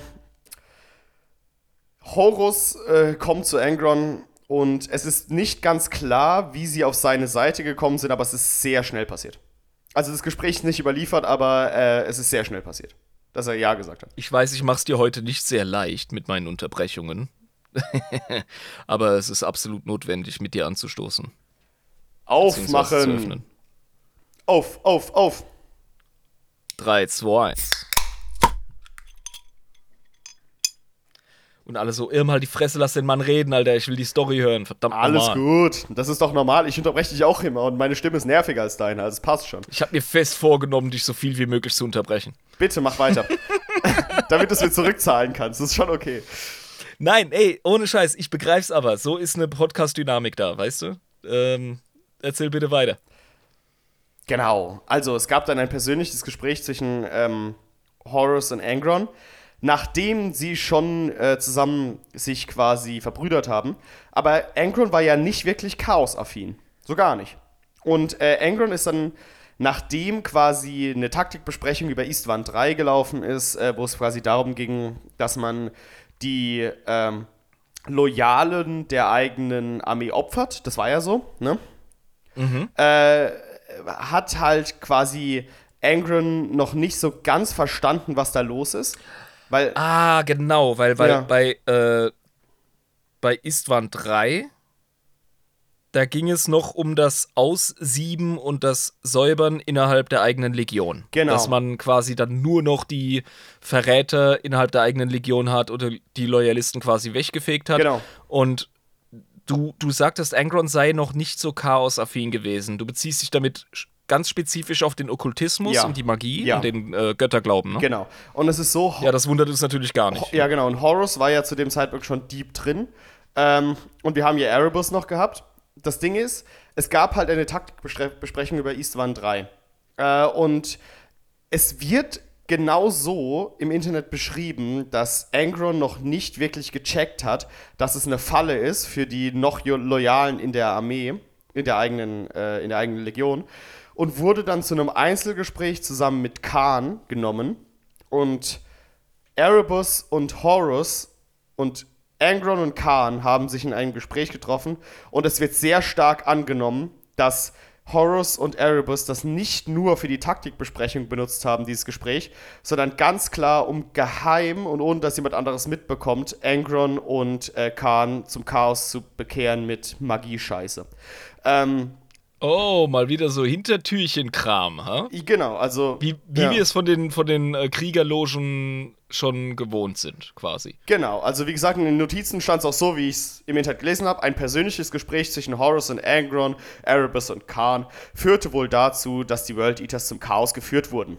Also, das war wirklich äh, eine, eine ganz klare und perfide klassische Hintertüraktion von unseren guten Freunden Horus und Erebus, wie man so so kennt. Genau. Ja. Aber aus Eastwan 3 führte Angrons Temperament dazu, dass die Schlacht auf dem Planeten selbst ausgefochten werden musste, weil er ja äh, danach der Meinung war, er müsste seine World Eaters selbst richten, die Loyalen. Und ist deswegen runtergegangen mit 50 anderen World Eaters, um quasi selbst Hand anzulegen. Und das hat dazu geführt, dass sie nach dieser Virusbombardierung die, Letz die letzten nicht ähm, mit regulären Bombardements ausschalten konnten. Deswegen gab es ja die Schlacht auf Eastman 3 noch. Nach dem Bombardement. Genau. Ja, weil Angron halt wieder so Heißsporn war. Das ist halt, man kennt's. Ja, genau, der hat sich ja selber in Eigenregie darunter buxiert, Genau. um einfach, äh, ja, und, und, und Horus so, ah, fuck, Genau. Ja, so Alter. Heißblutbrüderchen wieder am Stissel. Geht wieder mit der okay. Axt runter. Ja, ich hau meine eigenen loyalen Wichser selbst kaputt für Cord. Und dann so, ja, sag das aber nicht, Alter. Das habe ich hier doch gerade erst im Hinterzimmer gesagt. Bitte mach's nicht publik. Großartig. Ganz geil. Das ist übrigens typisch, das ist schon in den Kinderschuhen der Horus Heresy ist es zu bemerken. Die Heretics haben einfach ihren Puff nicht im Griff. Ja, das ist fängt schon ganz Großartig. Genau. Ja. Und auf, äh, beim Landesmassaker auf Eastwan 5 ist es ja so, dass äh, die World Eaters extrem beteiligt sind, aber ich weiß nicht, ob wir da auf jedes Detail eingehen müssen. Die haben halt ganz krass mit der Raven Guard gefetzt sich ähm, und waren halt hauptsächlich daran beteiligt, dass das eben so Ja, funktioniert also ich denke, wenn wir bei jedem Legions- oder Primarchen-Spotlight auf die äh, Manöver und Geschehnisse der Istwans eingehen, dann erzählen wir dieselbe Geschichte irgendwie 12, 18 Genau, Mal. genau. Ähm, Lassen wir es einfach. Ich denke, Ja. Ich denke, es reicht für uns als Podcast, wenn wir diese Ereignisse oft genug erwähnen, dass die Leute sagen, okay, jetzt reicht's mir, ich hol mir das Buch und lese darüber. Ja, eben. Also wie gesagt, das Weil dann, dann hast du all die Infos in einem Zug und musst es dir nicht tausendmal vom Podcast Genau, anhören. also wie gesagt, Landungsmassaker kennen wir, es waren fünf Klassiker, ne, Heretiker, umzingeln, Genau. Loyalen, egal, bla. Weiter. Mhm. So, ähm, danach ging es auf Ultramar. Es war ja so, die Wordbearers und die World Eaters sind ja zusammen auf Ultramar gegangen, um äh, Gilliman aufs Maul zu hauen. Und es ist, ja. und es ist ganz dezidiert von Horus Angron ausgesucht worden, weil Gilliman ihn ja persönlich rausgemobbt hat. Aus der ganzen Situation. Mhm. Und er war ja schuld, dass der Imperator sich selbst gemeldet hat. Er war ja schuld, dass Lieben Russ gekommen ist und ihn quasi getadelt hat. Er war ja schuld, dass er in den Norden geschickt wurde, um Xenos zu zerbatschen. Er war ja schuld an allem. Gilliman hat ja von Anfang an ihn quasi rausgemobbt. Ähm, und dementsprechend war es so, dass Horus und Erebus ganz gezielt ähm, sich bis nach Nuceria gekämpft haben. Während dieses Einsatzes auf Ultramar hat Angron, wie man ihn kennt, den Befehl gegeben, auf seiner Heimatwelt Boot, da wo die ganzen, ne, haben wir ja vorhin schon gesprochen, das war ja so die, die, die Urwelt von den Angry Boys, ähm, Ja, also von den, von den meisten ähm, Warhounds. Genau. Aber die, Das wird danach die. Heimatwelt von Angron Das wird- war Nuceria, oder Genau, das wird ja danach nicht mehr weitergeführt. Der hat sich ja auf Boot dann wie die Warhounds auch verpisst. Also das war seither immer der, der Haupt Verstehe. die Hauptwelt. Verstehe. Ja, natürlich. Ja. Natürlich hat er die Welt, die ihn versklavt und in Ketten gelegt hat, hinter sich gelassen. Genau, Ja, und- das kann ich Und nachvollziehen. dann gab es halt, wie gesagt, die Welt Boot, die ist schon seit tausenden von Jahren zu dem Zeitpunkt die World Eaters oder die Warhounds-Welt. Ja. Ähm, und dort hat er gesagt, wir brauchen sogenannte Biovats, in denen wir ganz, ganz schnell ähm, neue World Eaters schaffen können. Die mussten aber im Schnelldurchlauf äh, erschaffen wurden. Deswegen waren es eben, naja, es stand halt in atemberaubender Geschwindigkeit, wurden das gemacht. Das waren hasserfüllte Monster aus purer Aggression. Also die Kornberserker, die er da gemacht haben, konnte man nicht wirklich mit Menschen vergleichen. Ähm, oh, interessant. die Okay. quasi auf Boot geschaffen wurden. Das waren sehr, sehr, sehr. Ich weiß nicht, ob man sie däm- dämonisch nennen kann, weil das war ja zu dem Zeitpunkt noch nicht wirklich das Ziel. Ähm, es waren einfach nur mit der aber Gensaat- wahrscheinlich super anfällig für Ja, ja, dämonische Einflüsse. Vor allem von Korn. Guck dir die an. Also, die sind reine Hassbälle, die da rausgekommen sind. Also Ja, eben. Ähm, Also wenn du, wenn du einen Menschenschlag züchtest durch äh, diese Vats, also ich gehe davon aus, dass es halt Retortenkinder sind. genau, Biovets. Ähm, Genau, weil, weil Klone funktionieren in 40k sehr schlecht. Klone haben super ähm, Pech im Leben. Mhm. Die stolpern schon im Jugendalter über einen Stein, brechen sich den Hals. Und wenn sie es tatsächlich dazu schaffen, ein Gardist oder sonst irgendeine Art Soldat zu werden, dann kriegen sie das erste Projektil zwischen die Augen. Klone funktionieren in 40k nicht. Das Universum scheint diesen Fehler ganz schnell zu äh, korrigieren. Und dementsprechend gehen wir dann eben von so Retortenkindern aus, die äh, wahrscheinlich durch Eugenik oder sonstiges dazu gezüchtet werden, schon ganz früh diese, diese World Eater-mäßigen Aspekte in sich zu tragen, aggressiv zu sein, nahkampforientiert und äh, wahrscheinlich emotional unausgeglichen. ja, klar. Und dann ist es doch vollkommen klar, dass so ein äh, leidenschaftlicher Geist ähm, eine offene Scheunentür für Korn ist. Natürlich. Also, ganz klar. Okay, gut. Nur, dass wir es geklärt haben, wie das funktioniert. Genau, und das war eben im Zuge erstens äh, dieser ganzen Kriege und äh, eben auch dem Angriff auf Ultramar, weil das ist ja eine das ist ja eine wichtige Sache. Das ist ja was, wo die nicht davon ausgegangen sind, dass sie das jetzt in zwei Tagen schaffen, sondern er hat gesagt, Leute, hier haben wir große Verluste, wir brauchen so schnell wie möglich mehr mehr World Eaters. Also er führt, führt kein, keine andere Lösung dran vorbei. Wir kämpfen mit hohen Verlusten, das ist unsere Kampftaktik, so haben wir es schon immer gemacht. Ähm, jetzt haben wir bloß nicht mehr das Imperium im Rücken. Deswegen müssen wir da selbst ran. Es, ist, es ergibt schon Sinn. Ähm, und hat halt gesagt, dass sie äh, dort jetzt einfach so viel wie möglich produzieren sollen, wie es halt selbstständig geht, ohne imperiale Rücken. Ähm, Sie haben es geschafft, die Luna, äh, nee, nee, die Word, die, die, die Wordbearers und die ähm, World Eaters äh, mit Lorga zusammen halt haben sie es geschafft, auf Nuceria zu kommen und die haben es irgendwie geschafft, dass die Hauptschlacht auf Nuceria, auf seinem alten äh, Heimatplaneten stattfinden soll, gegen Reboot Gilliman und die Ultramarines. Äh, Das ist eine verdammt geile Kombination. Die Ja. äh, fucking Barbaren der Wordbearers, äh, der, der World Eaters zusammen mit den Kanzelfickern der Wordbearers. genau. Das ist genial. Was ist denn das für eine Mischung, Alter? Das ist richtig krass. ja. Ähm, genau, gegen die Ultramarines, aber eben auf Nuceria. 70.000 World Eaters sind auf diesem Planeten. Das musst du dir mal vorstellen. Es waren ganz am Anfang 100.000. Ähm, also fast alle einfach. Und es ist so, der gute alte Angron kommt eben auf seinen alten Planeten und die Kultur hat sich eben darauf geeinigt, dass Angron ein Feigling ist, der sie verlassen hat. ähm, und sie im Stich ließ und deswegen hassen sie ihn. Und als er das mitbekommt, gibt er halt den Befehl, alle Einwohner dieses, dieser Welt zu töten. Auf seiner Heimatwelt. Lol. Ja. Okay. Ähm, also es geht vorwärts. Angron hat gar keinen Bock mehr auf diesen Planeten. Er tötet so viel wie geht. Lorga ist so, chill mal, Dude. Okay, ich verstehe ja schon, aber das, was du gerade machst, ist ein bisschen übel. Aber er so, ja, scheißegal, Alter. Gegen Ultramarines, gegen die Einwohner, ist mir alles egal. Ähm, und in dieser hitzigen Situation ist es so, dass Lorga ein bisschen weiter brechen kann mit seinen Einheiten, aber Reboot und Angron ein bisschen hinten bleiben und im Zweikampf verharren. Und Angron baut unfassbar großen Hass auf. Also, mhm. der ist gerade so richtig auf 365.000, nicht auf nur 200 oder 180.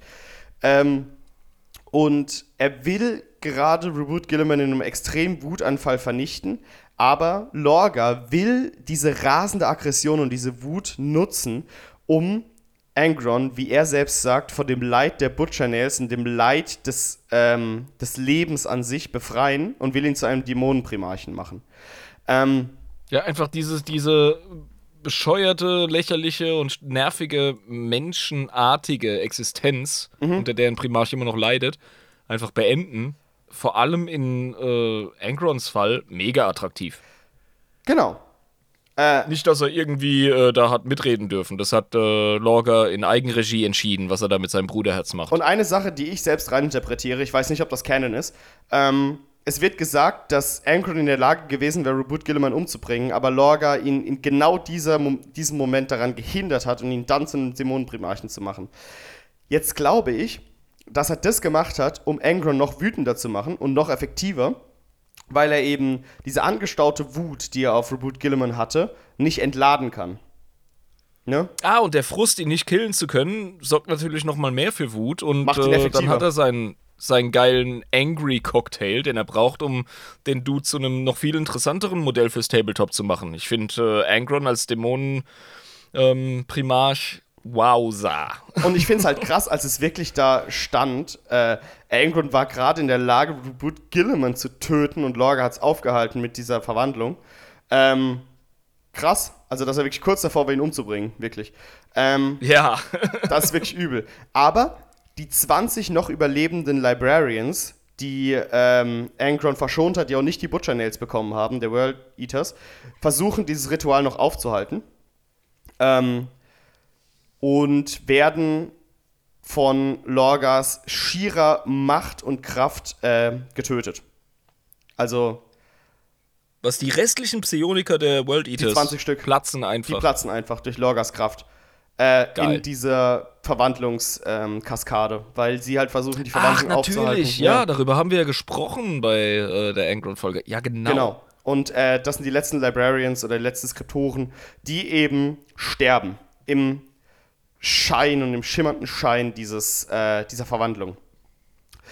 Was aber danach total witzig ist, ist, dass diese Verwandlung zu einem absoluten Wahnsinn in den World Eaters geführt hat. Die World Eaters sind durch die Butcher Nails noch wahnsinniger geworden nach dieser Verwandlung, durch diese Öffnung zum Warp, weil der Primarch eine sehr, sehr starke Verbindung zu den World Eaters hatte ähm, und eben jetzt da ein bisschen der Warp an denen rumnagt und dadurch sind sie in eine absolute Raserei geraten und haben sich selbst gegenseitig angegriffen. Auf diesem Planeten auch. Gut, aber die haben das so ein bisschen äh, ignoriert und sind plötzlich losgezogen, obwohl Lorga versucht hat, sie noch aufzuhalten. Ähm, und haben einfach ungehemmt irgendwelche Planeten angegriffen. Okay. Und Horus hat hier den Ruf nach Ulanor gestartet. Er hat gesagt, ihr Heretiker, wir müssen alle zusammen nach Ulanor und dann auf Terra stürmen. Mhm. Das, war das nicht so? Das war doch so, ne? Ja, genau. Ja, so viel ich weiß. Genau, aber Angron hat das ignoriert. Angron, weil er halt jetzt mittlerweile ein Dämonenprimarch ist und seine World Eaters, die gerade komplett wahnsinnig sind, äh, sind durch Planet von Planet, es war denen eigentlich scheißegal, was da drauf war. Die haben halt einfach irgendwelche Planeten angegriffen. Ähm, in einer absoluten Raserei. Und es musste Perturabo mit den Iron Warriors kommen um ihn quasi am Schlawittchen zu packen, nach Ulanor zu schleifen. Weil es allein um nicht gemacht hat. Um ihn in die richtige Richtung zu klatschen genau. für den weiteren Verlauf der, der Horus Heresy. Genau. Das wusste wirklich Petra persönlich zu einem von den vielzähligen Planeten, die gerade einfach von den World Eaters geschliffen werden, hingehen und ihn quasi am Schlawittchen packen und aufhalten. Geil. Genau, dann sind sie. Ja, Perturabo hat den ganzen, ähm, den ganzen Krempel, das werden wir bei seinem Spotlight definitiv auch besprechen, hat die ganze Horus Heresy mehr oder weniger zusammengehalten. Die arme Sau, ey, die hat nur geschafft. Ohne Scheiß, der hat auch beim vorher großen nur geschafft, gell? Kreuzzug, wirklich, beim großen Kreuzzug nur am Klotzen und dann später in der Heresy und ja, wahrscheinlich der fähigste Primarch von allen. Der ist auch einfach der am schlechtest behandelste Primarch für seine Leistung, ne? Irgendwie. Ja, er, er ist vollkommen zu Recht verbittert. Aber gut. Genau, aber äh, als sie es dann endlich mal mit Angron in World Eaters nach Terra geschafft haben, nach unzähligen Versuchen, aber ja, ist halt schwierig, solche Wahnsinnigen dahin zu treiben. Ähm, Also der Dämonenprimarch Angron findet seinen Weg zur Belagerung Terras. komplett gestört. Und die World Eaters sind mittlerweile auch einfach komplett im Arsch. Und wir haben ja auch gesagt, Das ist quasi der Deibel persönlich, wenn man den anschaut. ja, also. wie gesagt, die komplette Kriegerära ist einfach weg. Also es ist so, Ja. ähm, ich habe es auch so niedergeschrieben, die traditionalistische und ritualistische Natur der Legion machte es einfach dem Chaos, äh, machte es einfach dem Chaos zu verfallen, weil dieselben alten Traditionen wurden einfach danach äh, zu Ehren von Korn abgehalten. Die haben ihre Tradition nicht geändert, aber haben sie einfach brutaler gemacht und zu Ehren von Korn. Und es hat sich Ja, genau. Man hat Ja. das Ganze einfach barbarischer gemacht und den, dann eben der, der Gottheit verschrieben und bums, läuft. Passt perfekt rein. Genau. Äh, sie gehen also, wie gesagt, auf den Sturm von Terra und äh, dringen bis zum Eternity Gate, aber Angron wird von Sanguinius in den Warp verbannt. Ja. Genau. Und genau, diese Verbannung vernichtet auch den letzten Funken geistiger Gesundheit in den Hirnen der World Eaters und sie fangen auch in Terra an, ihre eigenen und die feindlichen Truppen zu attackieren. Aber Ähm, jetzt mal äh, nochmal für Blöde.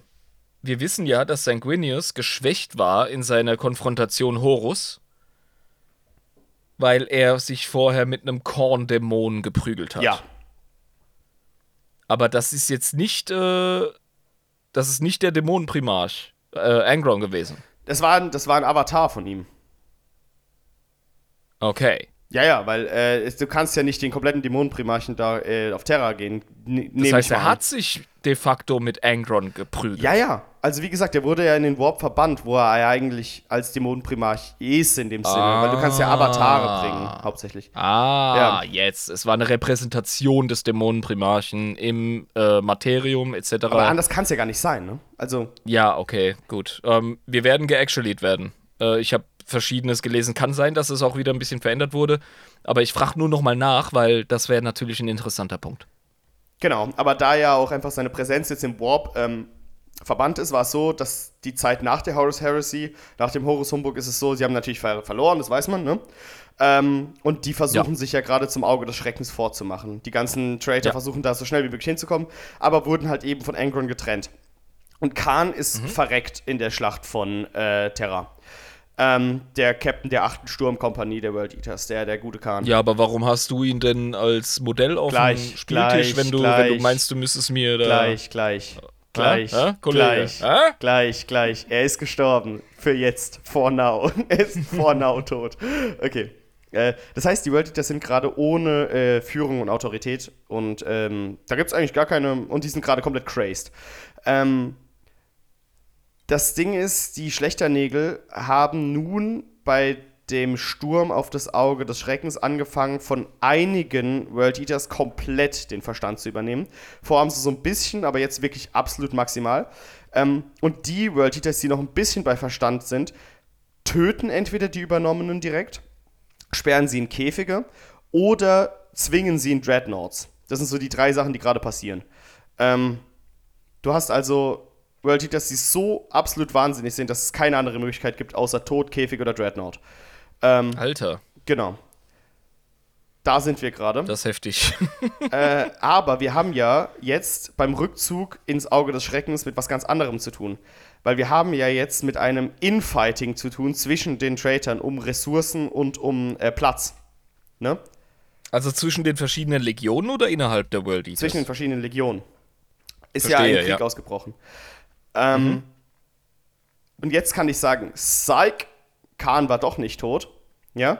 oh nein! Und es gibt eine Konfrontation zwischen den Emperor's Children und den World Eaters. Die haben versucht, das diplomatisch zu klären. Es hat ungefähr zwei Sekunden gedauert. Mein Verstand so, also es kann nicht länger die Diskussion gewesen sein als Hey, wir wollen eure Ressourcen. Nein, bam, bam, bam, bam, bam.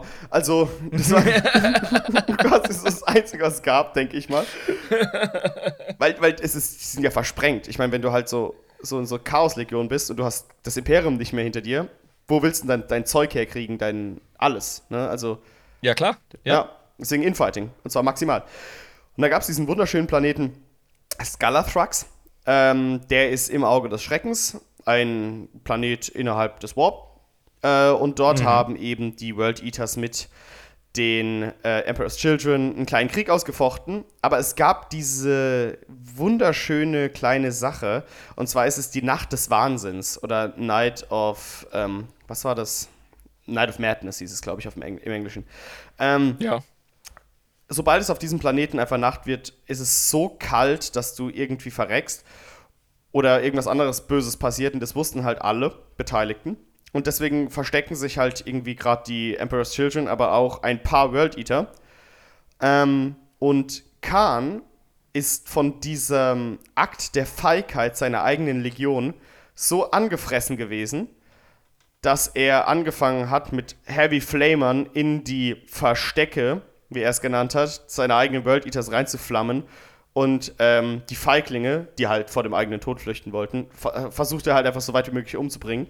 Ähm, Alter. was quasi zu Khan the Betrayer geführt hat dann. Er hat sie quasi. Daher der geile Nickname, Auf- daher der Künstlername, sein. Rappername, sein Tag, sein, Genau. sein äh, Clan-Tag. Jawohl. Genau, auf Scalathrax, okay. weil sie versucht haben, der Night of Madness zu entkommen, die halt jede Nacht auf diesem Planeten ausbricht, weil es ein fucking Warp-Planet ist, natürlich. Also, es ist irgendein dummer Scheiß, der da halt passiert, natürlich, klar. Und Khan war der World-Eatigste aller World-Eater und hat gesagt, so nicht, Kollegen, wenn wir uns hier äh, ergeben, dann sind wir ja wohl keine krassen Genau, hat angefangen, in seine eigenen Truppen reinzuhauen, zu schießen und zu flamen. Das war so das Einzige, was er gemacht hat.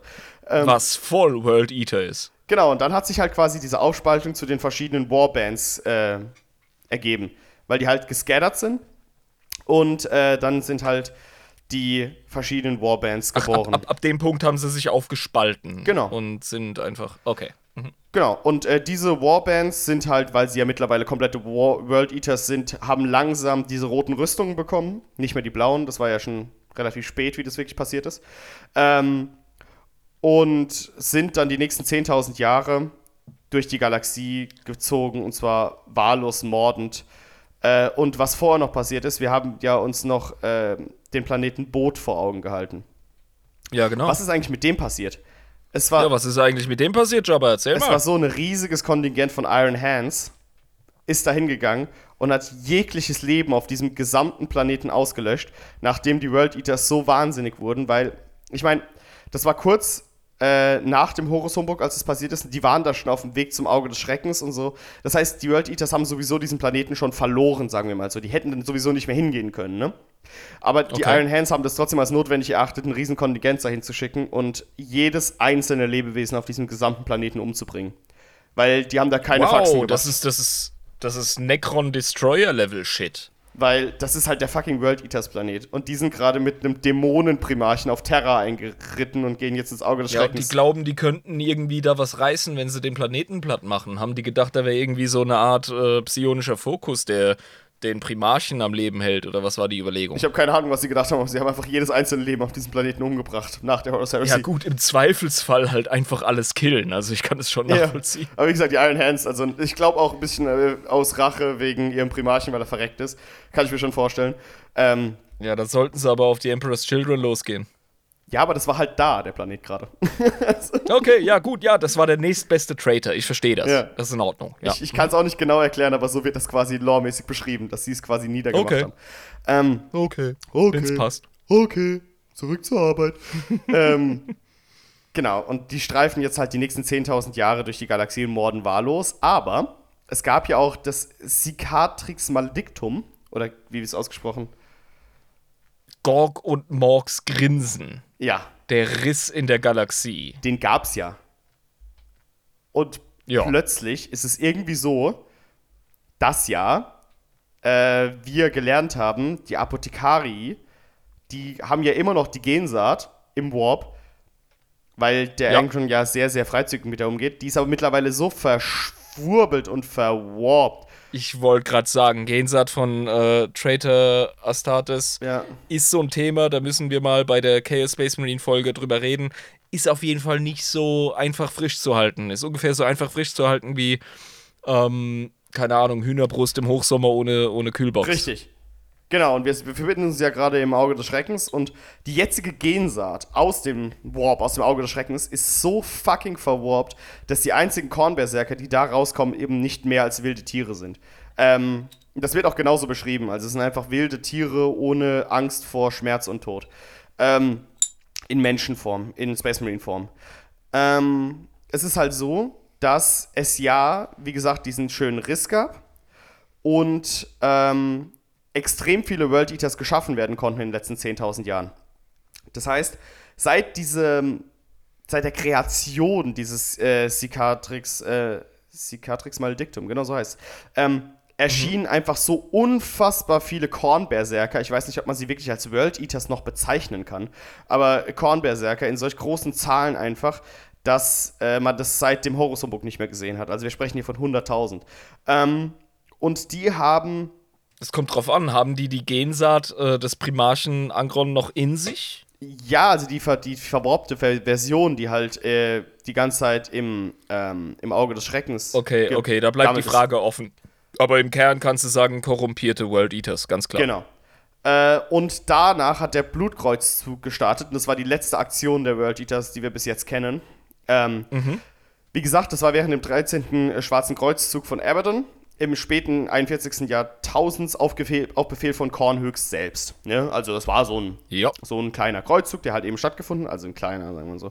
Ähm, und der Blutkreuzzug, der war wie so eine Art Schock, kannst du dir den vorstellen. Der war so ein Warp-Schock, der ist aus diesem Riss herausgestoßen und äh, ist quasi in insgesamt acht verschiedenen Wogen in Form von Warp-Stürmen durch die Galaxie geschwemmt. Und es wird halt wirklich wie so ein Alter. Fluss dargestellt, wie Warp, ähm, wo, äh, Warp-Wogen.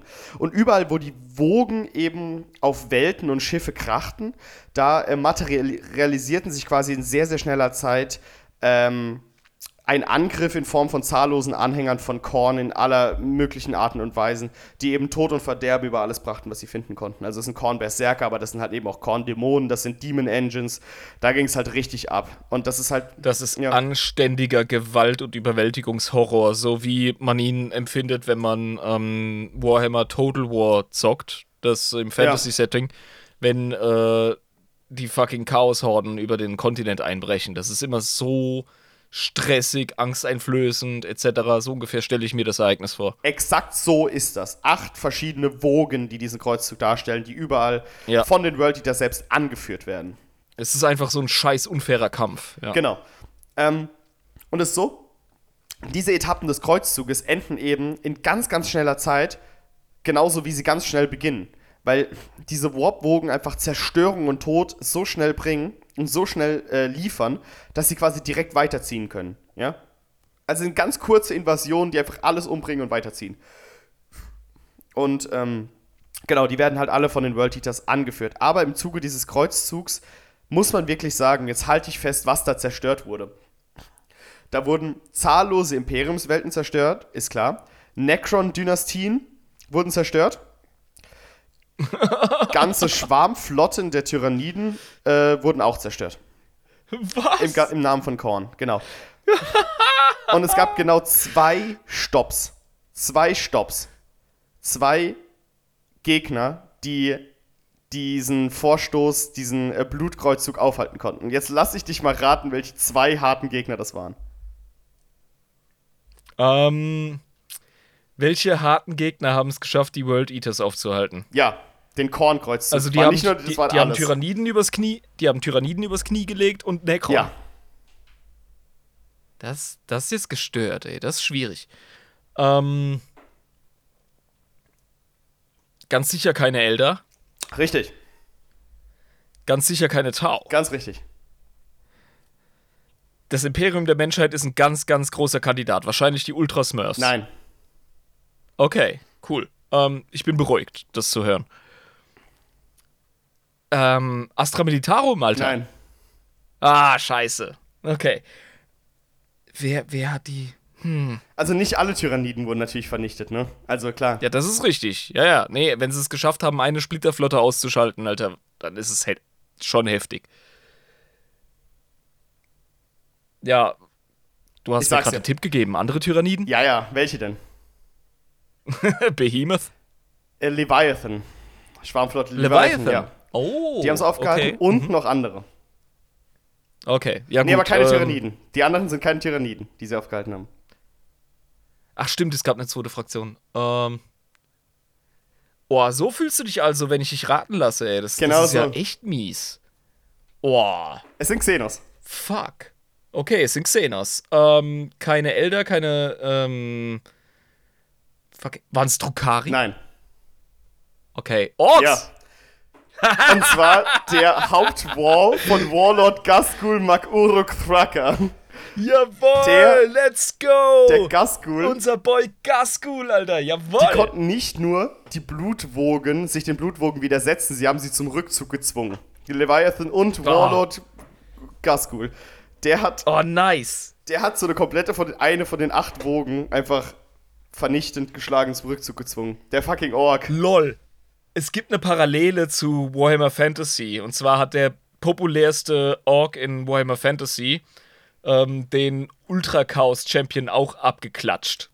Alter, als ich, Während es die Menschen und die Elfen nicht gepackt als ich gelesen, als ich gelesen habe, dass Gasgul Makuruk Thraka diesen unzerstörlichen Fl dieses Flut von Korndämonen und Berserkern, ja, und Demon Engines einfach wieder zurück in den Warp geprügelt hat. Alter, Geil. Alter, was ist Geil. Alter, was ist denn das für ein War, den der hat? Holy fucking shit. Nice. Ja, aber ja, Gaskul ist furchterregend und er ist super effizient. Also vor allem gibt es einen besseren Gegner für Orks. Ich glaube nicht. Nee. Es ist, der hat so Bock gehabt wahrscheinlich. Das war der spaßigste Woche seines Lebens, weil wie Ja. lange es ging. Ja. ja. Ich verweise auf unsere ähm, Tusker Demon Killer Sonderfolge, Ja. ganz zu Anfang unserer Podcast-Geschichte. Die könnt ihr euch auf äh, unserem Patreon-Account, patreon.com slash adeptus in ebris, reinziehen. Ähm, sehr, sehr geile Story. Äh, Orks und Korn, da ist irgendwie so eine Hassliebe, da ist eine richtig geile Wechselwirkung. Deswegen hat er wahrscheinlich auch so lange gekämpft, bis nicht mehr ging und dann mussten die Korn Boys zurückziehen. Ähm, Geil, gefällt mir. genau, und weißt du, wie der Kreuzzug beendet wurde? Nein, erzähl's mir. Singe hat Korn ins Ohr geflüstert, dass äh, Nörgel gerade äh, ein Sternenreich eingenommen hat und quasi die Seuchensterne gegründet hat. Ich, ich hoffe, ich habe es richtig verstanden.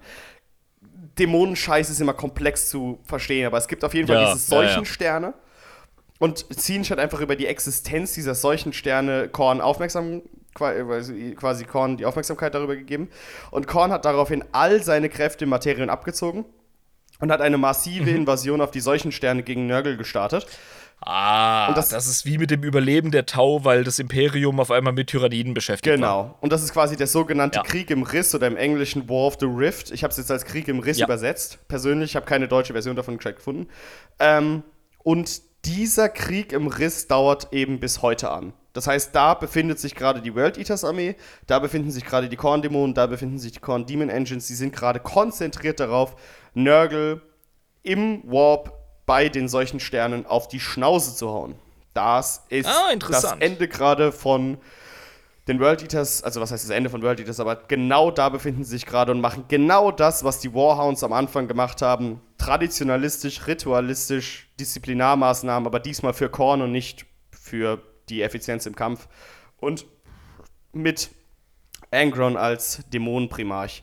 Was mir aufgefallen ist, die guten World Eaters und die Warhounds, die unterscheiden sich gar nicht so viel. N Nein. Nur eben, weil sie Butcher Nails mittlerweile haben und einem Dämonengott folgen. Aber grundsätzlich, was ihre Vorgehensweise angeht, was ihre Lieb, äh, also ihre, ihre Art und Weise, wie sie kämpfen angeht, was ähm, ihre Vorlieben Traditionen, einfach. die Vorlieben, was ihre Traditionen angeht und auch diesen, diesen Kult, den sie quasi aufbauen, der ist ja immer noch derselbe. Sie haben ihn bloß anders, äh, einer anderen Schöpfung, eines, eines anderen Wesens quasi ähm, gewidmet und nicht mehr sich selbst oder dem Imperator wie vorher. Ich sag mal so, deren Verein arbeitet immer noch nach demselben Protokoll, nach demselben äh, Grundprogramm, aber sie haben halt einfach äh, den Sponsor gewechselt. Das passt, ja, genau. Ja. Wie fandest du den Input? Hat er dir Spaß gemacht? Alter, ich bin hin und weg.